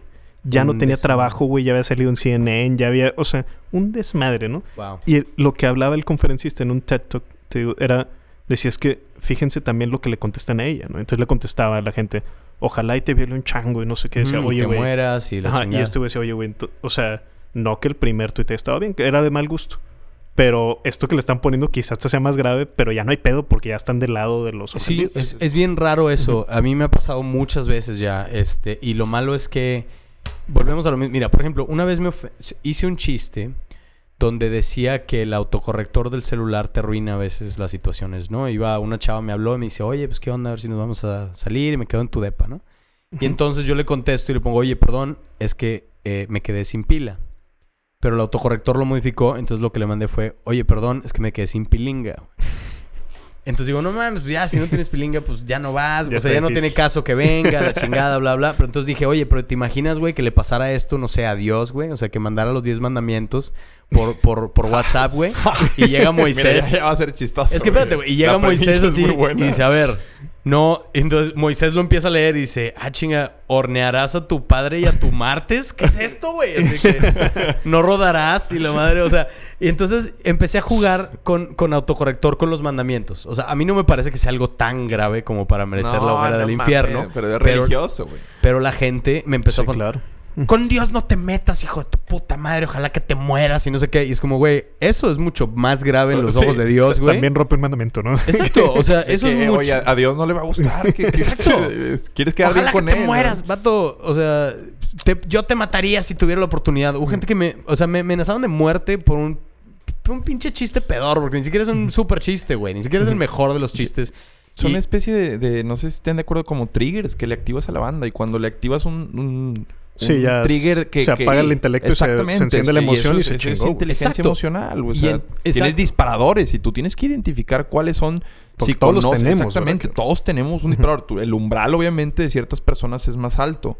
Por ejemplo, a mí no hay chiste que me pueda ofender porque si... Para empezar, si lleva la etiqueta de chiste, ya te lo respeto, güey. Híjole, quién sabe. No, Pues- no hay pues puede chiste, ser. güey. O sea, es de... Es de eh, lo entiendo y te Y entiendo obviamente, y te lo, te lo aplaudo, en una güey, pérdida mía, en una pérdida mía, eh, no sé, güey, si, si un familiar cercano es el, el, el- o yo El objetivo soy el objetivo del Del chiste, sí. pues ya, ya lo experimentas y hasta puedes jugar con eso y, y ese dolor decir, güey, pues no sé, güey, a lo mejor hasta te da risa, güey.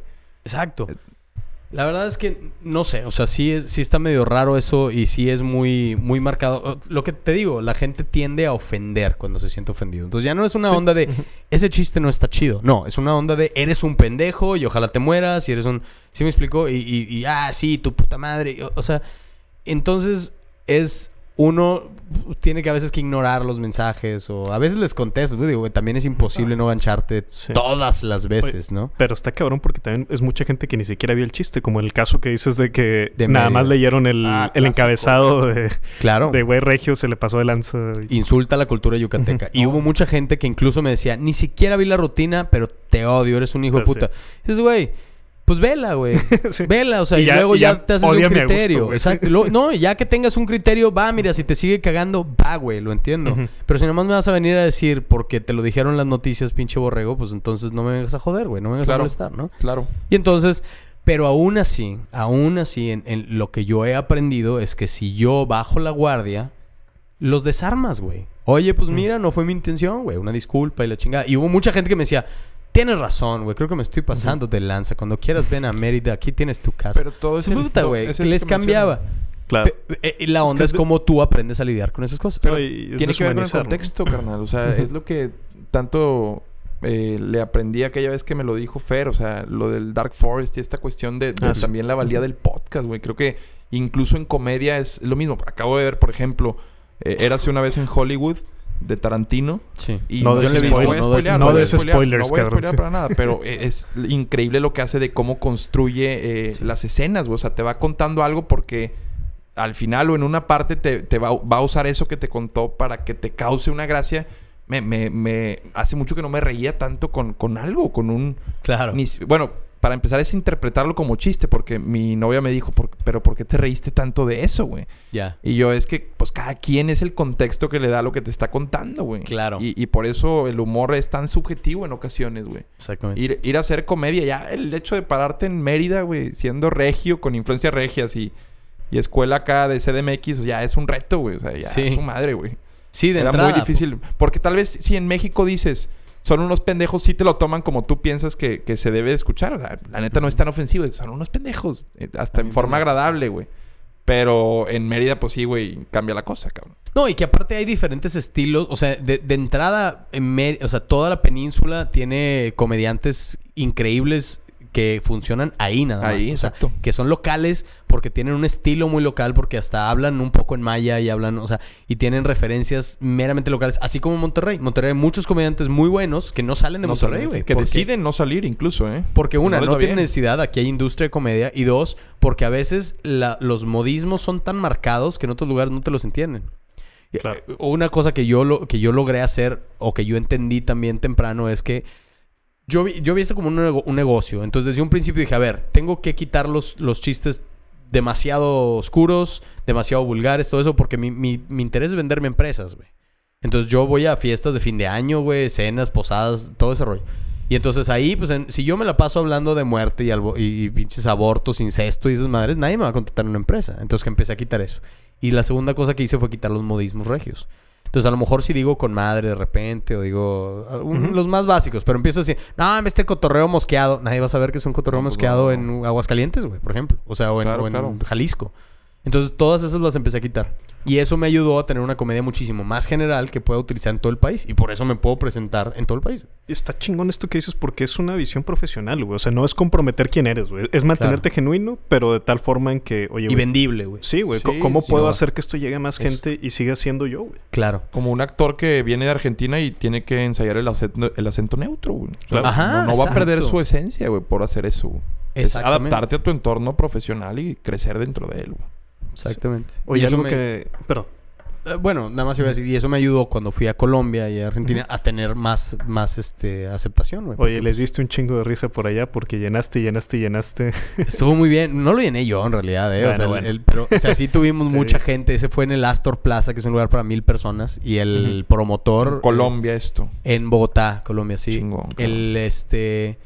lo- el promotor que tenía el show de clandestinos, en el cual fuimos varios comediantes que son muy buenos, pero no son tan conocidos. Ese es el concepto de ese, de ese show, Gran ¿no? concepto. Sí, entonces iba este Tavo Rodríguez de Bucaramanga, iba este estaba Franco Bonilla que era el presentador de ahí Bogotá, y estaba Pamela Ospina de Medellín y un servidor. Y este y teníamos mil personas eh, dos veces a la semana, güey, martes y miércoles, increíble, güey, la cantidad de gente. Y, y yo ten- tenía que hacer 25 minutos a media hora de show en cada presentación y pues sí me ayudó muchísimo tener comedia general, güey, que no tenía que no habían tantas referencias. Sé que tengo una rutina de ciudades de México, pero todo lo demás, si yo quito las ciudades, de todas maneras tengo casi hora y media de show que no habla de ciudades de México, que se puede entender universalmente. Oye, y ahora que grabes especial, güey. Me imagino que es todo este material que ya está súper pulido. Sí, Eso que ya estoy retirando, por así decirlo. Y, y era lo que te iba a decir, güey. Sí. O sea, grabas el material y se chingó ese Y el- material. Y el Ya- 7 de septiembre empecé el, haz de cuenta, el, El show nuevo. nuevo. con probando material. Excelente, güey. Probando, de hecho, o sea, sí, sí. he- lo he probado un poco en otras, en otros shows, suficiente como para ya poder hacer un show probando material. Pero sí estoy probando cosas nuevas, este, cosas que he estado escribiendo. Escribí mucho con, con Charlie Barrientos, el hermano del Diablito, que es el, el huevo Barrientos, que también hace, es, es guionista y hace cosas ahí en MTV y así. Y, y tengo buena amistad con él, nos sentamos a escribir material juntos, rebotar ideas y sacamos cosas muy buenas, güey. Muy buenas. Y ahora eso es lo que viene en el nuevo show. Sí, es- esa es la escuela, creo yo. Mínimo así me tocó verlo en una plática informal en YouTube de George Carlin. Que él decía, hago el especial y lo tiro, güey. O sea, Sí. esto, esto ya fue. Que por ejemplo Jerry Seinfeld decía que él no, güey. Jerry Seinfeld repite chistes de hace 20 años. La Claro. rutina de los Pop Tarts y demás. Es que no es criticarlo, simplemente es otra forma de ver su Es otra- trabajo. yo, yo soy más de ese estilo, porque yo trato de usar el chiste hasta que ya el chiste no funciona. Y si el chiste sigue funcionando y pasaron Dale. siete años, sigue Claro. funcionando, güey. Claro, o sea, claro. si la gente se sigue riendo es por algo. Son atemporales, güey. Hay Y, no, que y que, y que también hay que tomar en cuenta que la mayoría de la gente te ve una o dos veces. Sí. Tú sigues teniendo público nuevo constantemente. O sea, los fans, más fans, que digas, no mames, son súper fans, que, yo, que ya hasta yo los empiezo a identificar en los shows, que digo, ah, no, ya, ya has venido varias veces, qué chido. Van siete, ocho veces, güey. O sea, hay gente que me ha dicho, te he visto ocho veces, nueve veces, diez creo que es el número más alto que me han dicho, y me dicen, y me sigo riendo. Y, por e- y, y gracias a Dios eso es también a que hay chistes que siguen funcionando y otros chistes nuevos en medio. Vas metiendo, vas metiendo en medio. Exacto. Claro. Entonces ven cosas nuevas con cosas viejas, pero todas le siguen dando risa. Eso a mí me parece que sigue siendo un show efectivo, aunque no sea uno completo. No, y el, el chiste tiene pocos años de vida útil, porque realmente si tú ahorita ves una comedia de 1920, güey, No, es muy difícil que te dé risa, güey. Claro. quizá, te, No, no, no. quizá te entretenga, pero no te vas a ahogarte de risa. Sí, lo, lo que Y- hablamos de Eddie Murphy. Era, comedia de los ochentas. Ahorita sí, en los sí. 2000 que ya pasaron 30 años, güey. Pues ya dices... No, y lo que 2000, antes era 2010, irreverente, 2000. hoy puede ser políticamente incorrecto y Así viceversa, güey. Exacto. Entonces, Es- bueno, mientras sirva, oye, güey, güey. pues date, güey. Es Totalmente. puro- Es puro contexto, cabrón. Es total... Híjole, estoy tratando de acordarme un ejemplo. Víam- vimos hace poquito una película... Como nuevo cliente de Western Union, puedes disfrutar de una tarifa de envío de 0 dólares en tu primera transferencia internacional de dinero en línea. Envía dinero a los tuyos en casa de manera rápida, fácil y conveniente. Visita westernunion.com o descarga nuestra app hoy mismo y tu primera tarifa de envío corre por nuestra cuenta. Aplican ganancias por cambio de moneda. No disponible para tarjetas de crédito y envíos a Cuba. Servicios proporcionados por Western Union Financial Services Inc. NMLS 906983 o Western Union International Services LLS NMLS 906985. Hello, it is Ryan, and we could all use an extra bright spot in our day, couldn't we? Just to make up for things like sitting in traffic, doing the dishes, counting your steps, you know, all the mundane stuff. That is why I'm such a big fan of Chumba Casino. Chumba Casino has all your favorite social casino style games that you can play for free anytime, anywhere with daily bonuses. That should brighten your day a little. Actually, a lot. So sign up now at chumbacasino.com. That's chumbacasino.com. No purchase necessary. VGW Group. Void were prohibited by law. See terms and conditions. 18 plus. que todo lo que íbamos escuchando decíamos, madres, güey, qué pedo, estaba tan misógino y Sí, sí, tan sí, sí, sí, machista y wow, o sea, nos impresionó y era una película ni siquiera tan vieja, era como del 2003, 2002. No, no, ya estás hablando de una, de una Wow, época de cambio. sea. porque ahora que lo comentas, por ejemplo, en esta polémica que, eh, ni tan polémica, simplemente en redes sociales se llegó a debatir que los millennials, no los millennials, los generación Z. por Son ejemplo, justicieros Friends- sociales. Friends les parecía, ya ves lo de Apu. Friends, era Friends, era Friends. que Es les justo pare- eso vimos. Les parecía eh, 94 misógina, al güey. 2004, güey. Sí, O sea, aunque bueno, ya lo habíamos platicado alguna vez en fuera del podcast, güey. Pero que yo defiendo estas series, güey, porque digo, puta, es que Sí. avanzaron la bola, Porque son O sea, totalmente eh, eh, parte ellos de su- recibieron en otra yarda, güey, la bola y, Sí. la- y la Totalmente, avanza, ¿no? güey, pero, pero ¿cómo juzgar también a quienes escriben cuyo único objetivo es entretener y causar comedia, Sí. hacer reír? Pues cuentas lo que en ese momento incluso hasta duele, porque la comedia termina siendo una verdad incómoda, güey. Claro. O sea, tú tienes que a través de tu comedia, güey, Sí. incluso liberar, güey. Hay No, algo y- liberadora, güey, en y- la comedia. Claro, y Friends tiene elementos como la ex esposa de Ross que tiene luego una relación lésbica sana. Bueno, ahora y hay lo- constantemente es, uy, la el lesbianismo Claro, y bla, Pero bla. ponte del lado de O- quienes nacen con un chip distinto. o de- O sea, es normal. Claro, claro. Y, es, es un fenómeno que tú observas y dices, les causa ruido. Sí, sí. Definitivamente la educación que están recibiendo es otra, güey. Claro, Los claro. estímulos de lo que está bien y está mal es distinto también, güey. Sí, el- me quedo también, por ejemplo, con eso. El papá de Chandler que, este, que se viste de, travesti. de Sí, mujer sí, travesti. sí, sí. Ay, y que a, a. Chandler le causa mucha, este, mucha vergüenza, ¿no? Mucho Pero para el final de la serie, él ya piensa, qué pendejo que me causaba mucha vergüenza. Yo quiero un chingo de mi papá, güey. Sí, cierra círculos. y entonces sí hay un arco y sí hay un avance, güey. Nada más que si lo ves, como dices, nada más pedazos y, co- y claro, que hayas nacido en otra época, literalmente. Y que volvamos a lo mismo, la comedia es, es atrevida, de todos modos. O sea, que aún ser. en, Eso lo- está cabrón. En que el cruzar, 94 que empezó la temporada, la primera temporada, que creo que fue el 94 de Friends, Por ahí. Y en, en esa primera de repente hay algún enredo donde, ah, piensan que Ross y Chandler se van a besar o que Joey y Ah, Chandler sí. una cosa y... Ay, no, espérame, no, bla, bla, bla". Todo eso era chistoso porque era atrevido. Claro, porque güey. de todas maneras era un tema que a lo mejor la gente... El simple hecho de verlo en la tele ya era atrevido, güey. ¿Se me explico? Porque era algo que sí se hacía en la, en la vida real, porque la, la- porque la evolución ha ido, o sea, digo, la, la gente ha evolucionado a ya no ser tan machista y tan Claro, claro. homofóbica, pero sí, sí existía mucho más en Sí, esa época. sí, sí. Y que salía en Era la tele era atrevido. era tabú. Exacto. Y después, como dices tú, güey, ya 10 años después, 2004, es como, güey, pues ¿cuál es el pedo, hombre? No pasa nada. Porque entonces, en ese momento, ya seguro habían más movimientos, más ondas de no pasa nada, de, güey, Claro, ¿por qué les la atmósfera feo? social era distinta. Exacto.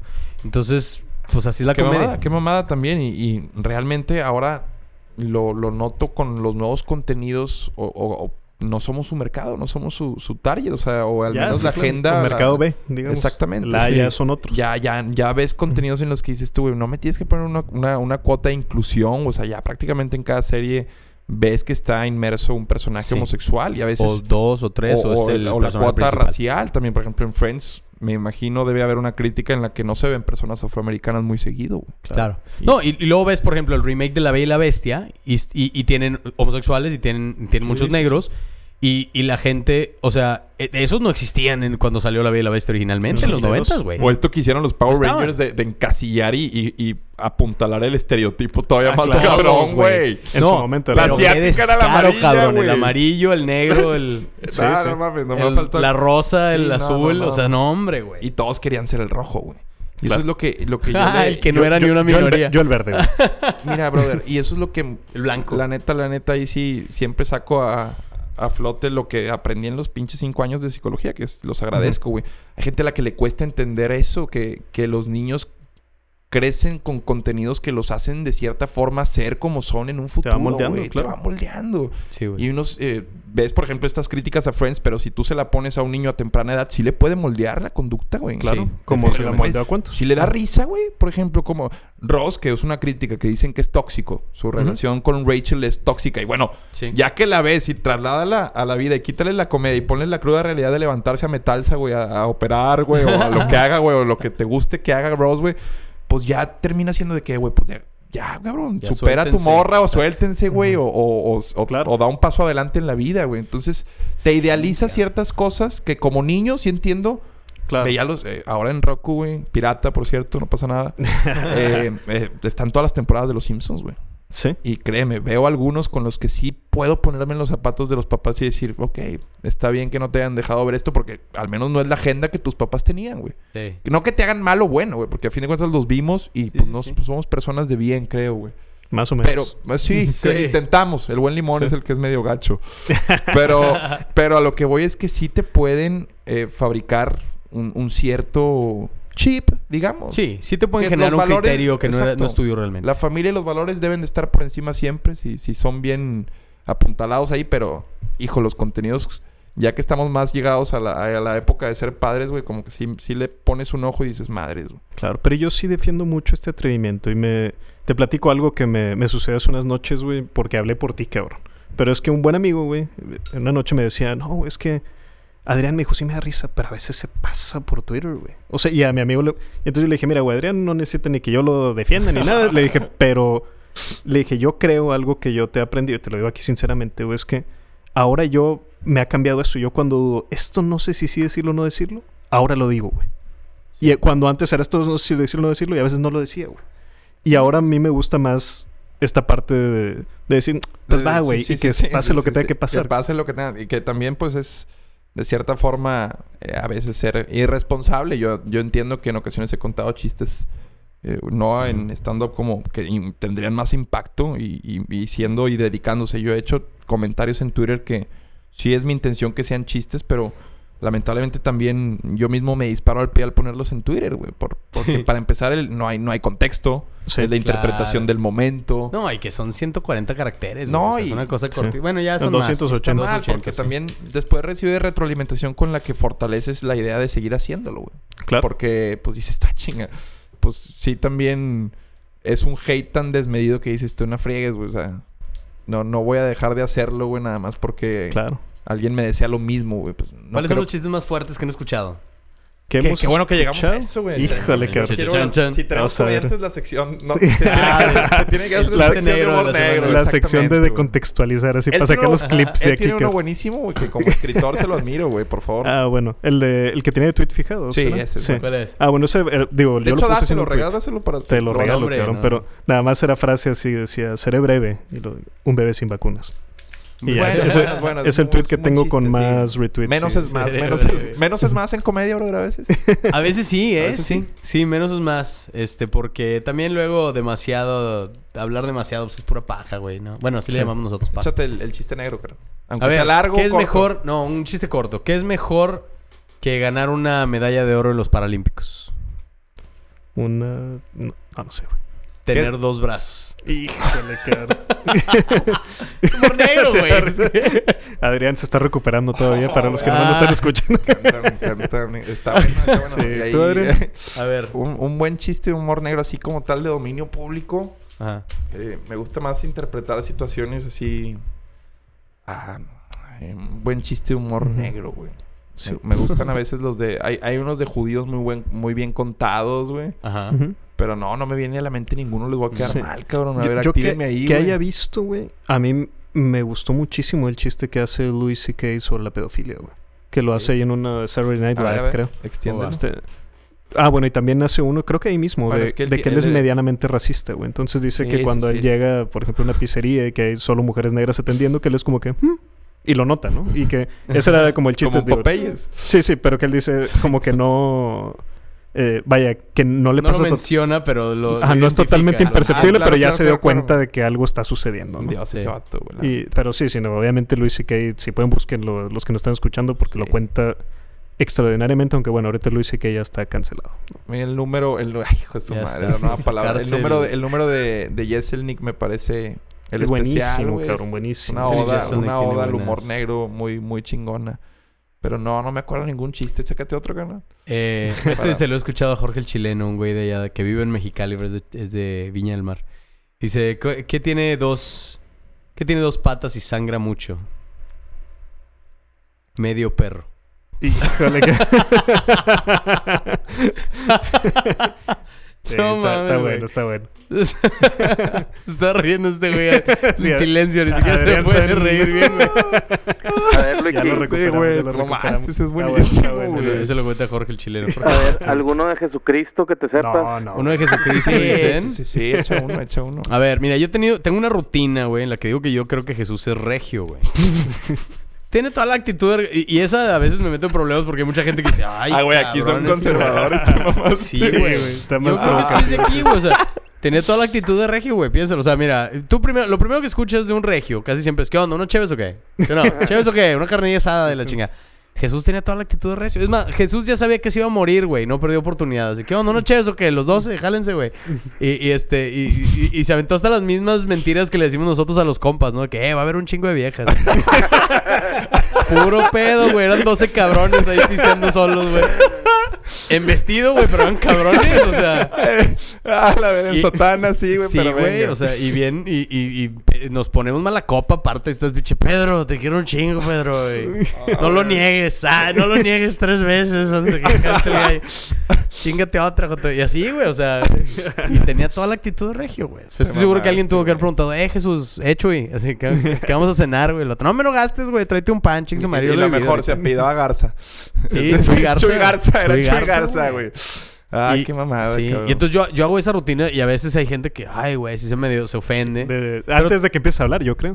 A. Cuando digo, yo estoy seguro que Jesús era regio. En el momento que dices la palabra Jesús, la gente así como "Uh, un poquito rojo. Luego, luego. Luego, a los disparadores, güey. O sea, eh, en- Sí, en, claro. en psicología traslado a esas famosas represiones que tenemos de, de- de niños, güey. O sea, eh, lo que el papá y, y la mamá, que en gran mayoría, pues es la que construye esta, este Pepe Grillo que todos tenemos, esta cuestión, Esta instancia moral, digamos, pues te va reprimiendo. O sea, con Dios no se juega, hijo. Y cuando haces Sí. una risita en misa, güey, ¿qué recibes? Un pellizco, güey. Claro. Y lo recuerdas, cabrón. Entonces, todo eso, como humano, lo vas practicando y lo vas practicando y se convierte en, en una... En un dogma, güey, prácticamente, Claro. güey. Sí, yo... mm, A veces los picas esos, güey.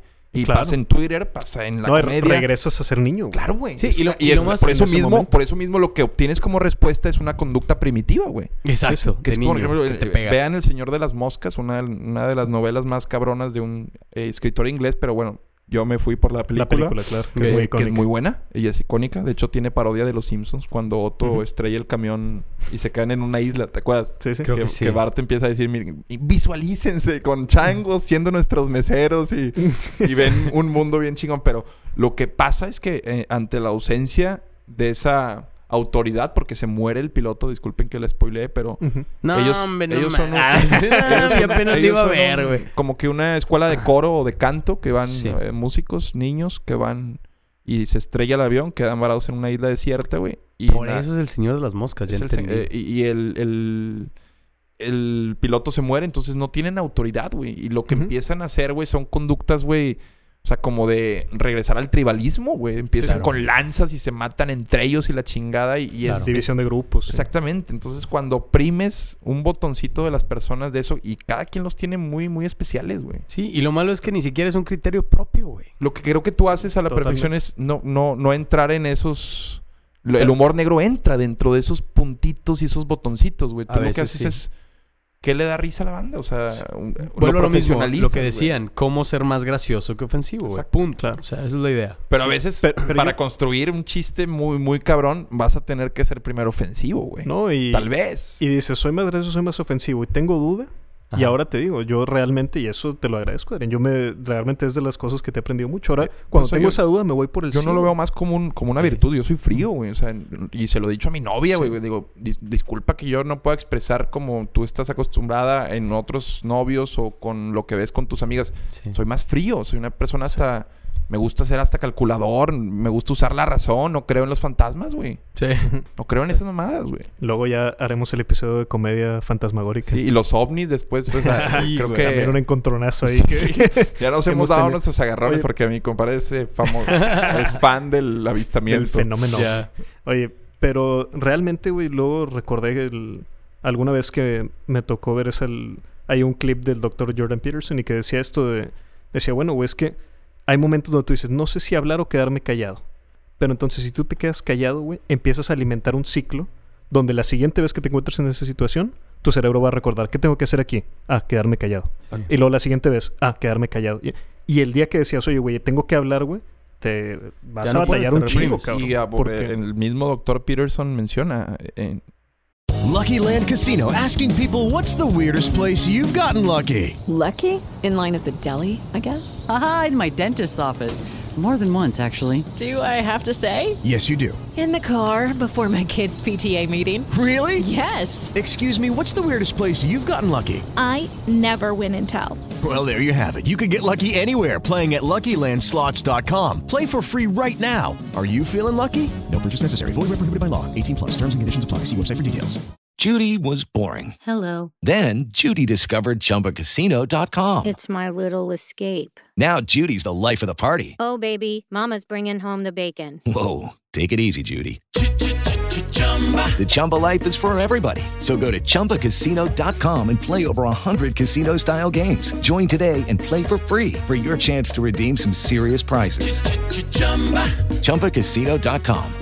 No purchase necessary. Void where prohibited by law. 18 plus terms and conditions apply. See website for details. si quieres hablar, tienes que arriesgarte a ser ofensivo. O sea, si quieres poner... Sí. Porque es- él habla con facts.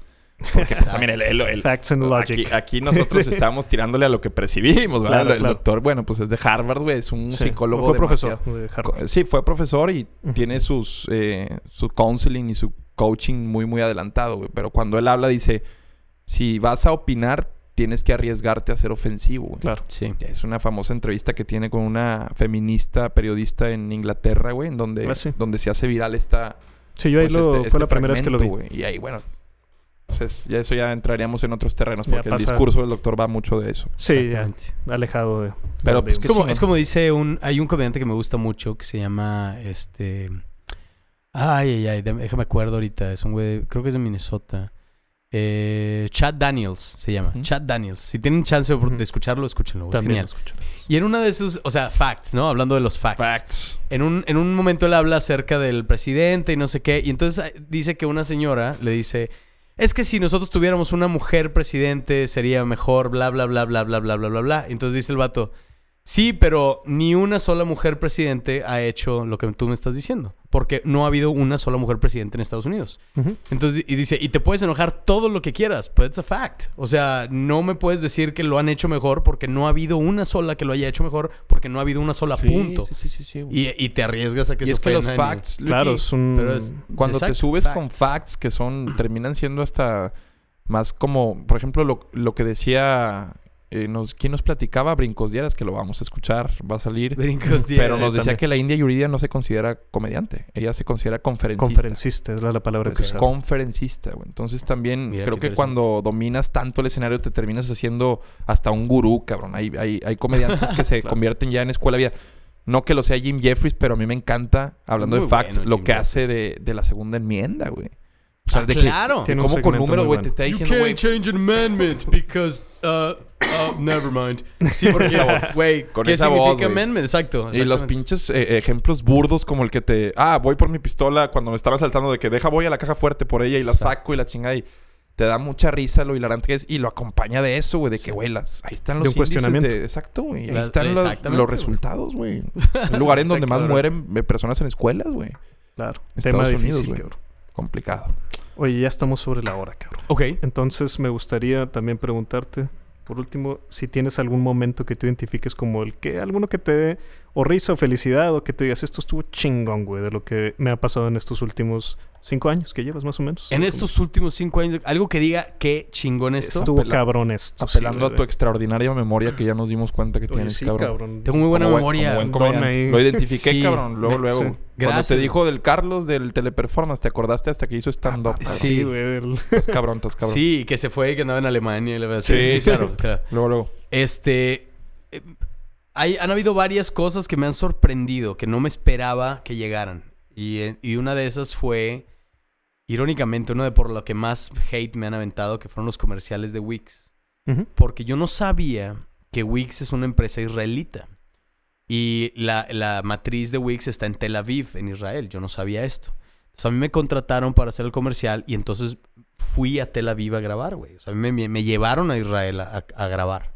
Porque es un comercial internacional. El mismo comercial se, tropa- tre- se tropa- tropicalizó en varios países. Entonces estaban llevando cada semana cuatro comediantes de diferentes países. O a mí me tocó con un, un güey de Brasil, uno de Japón. Que el, el único que no era comediante era el de Japón. Era un bailarín. Porque como que no hay mucha comedia en Japón.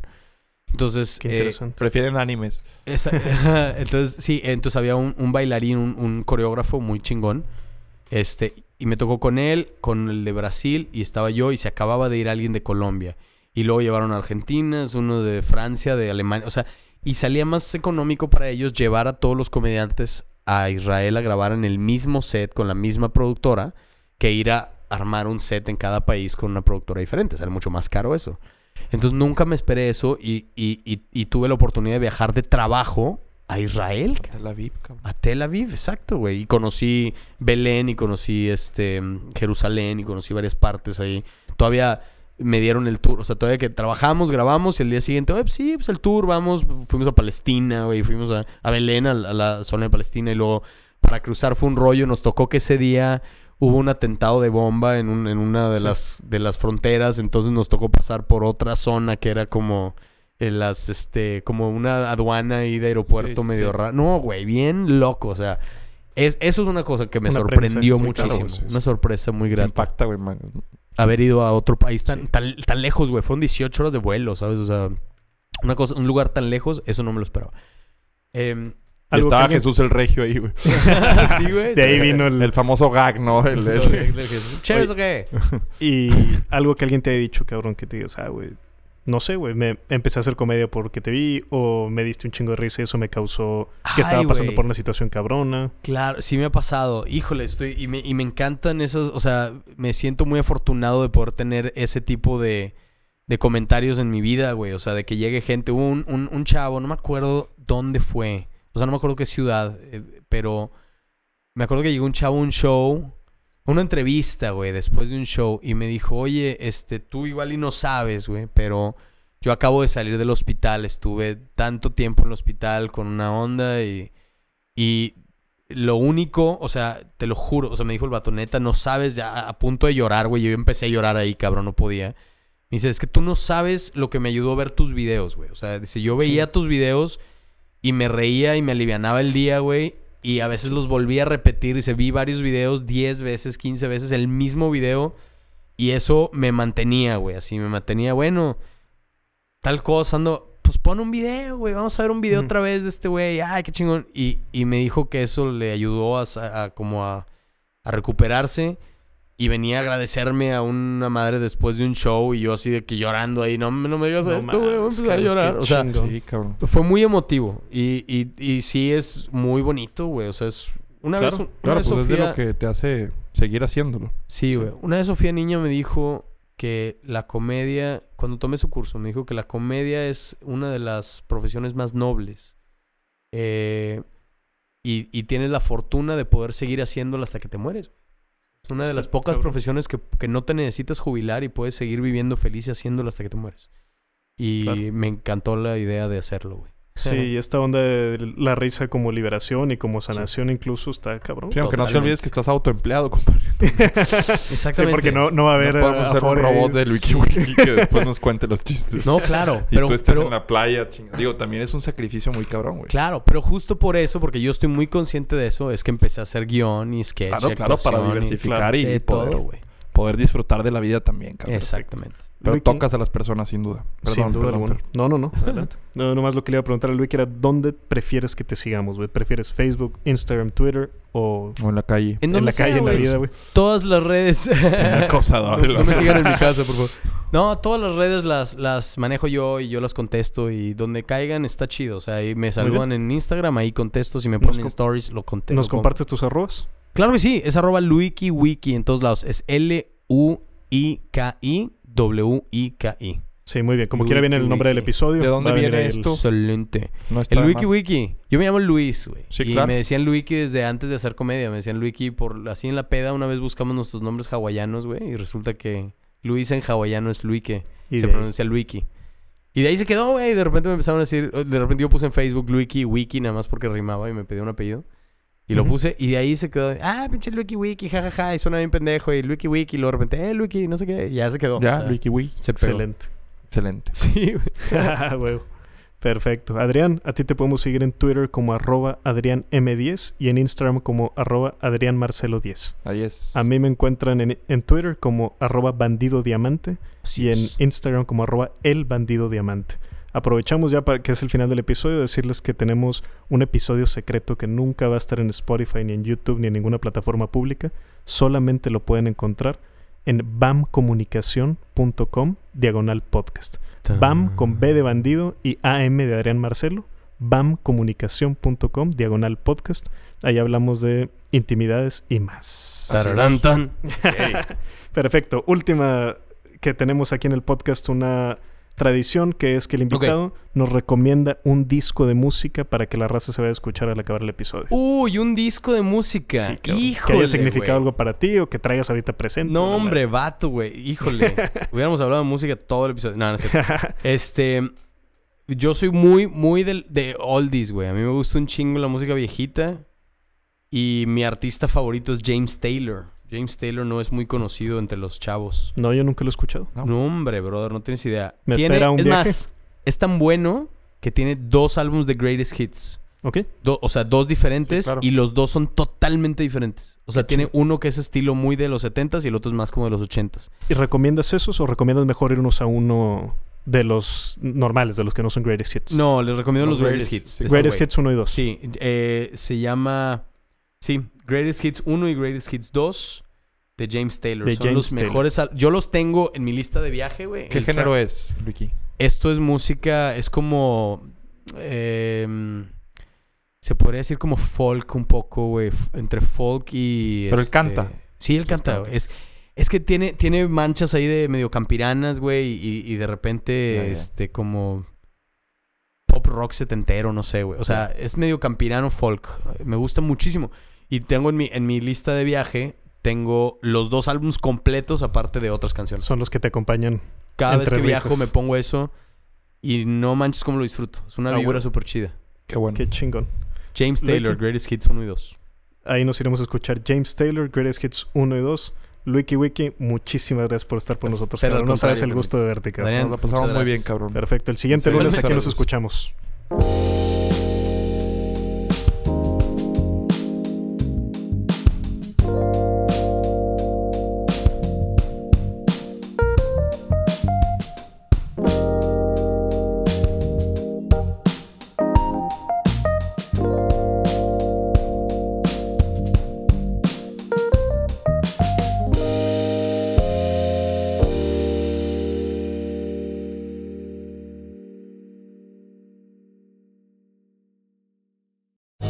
Lucky Land slots, you can get lucky just about anywhere. Dearly beloved, we are gathered here today to. Has anyone seen the bride and groom?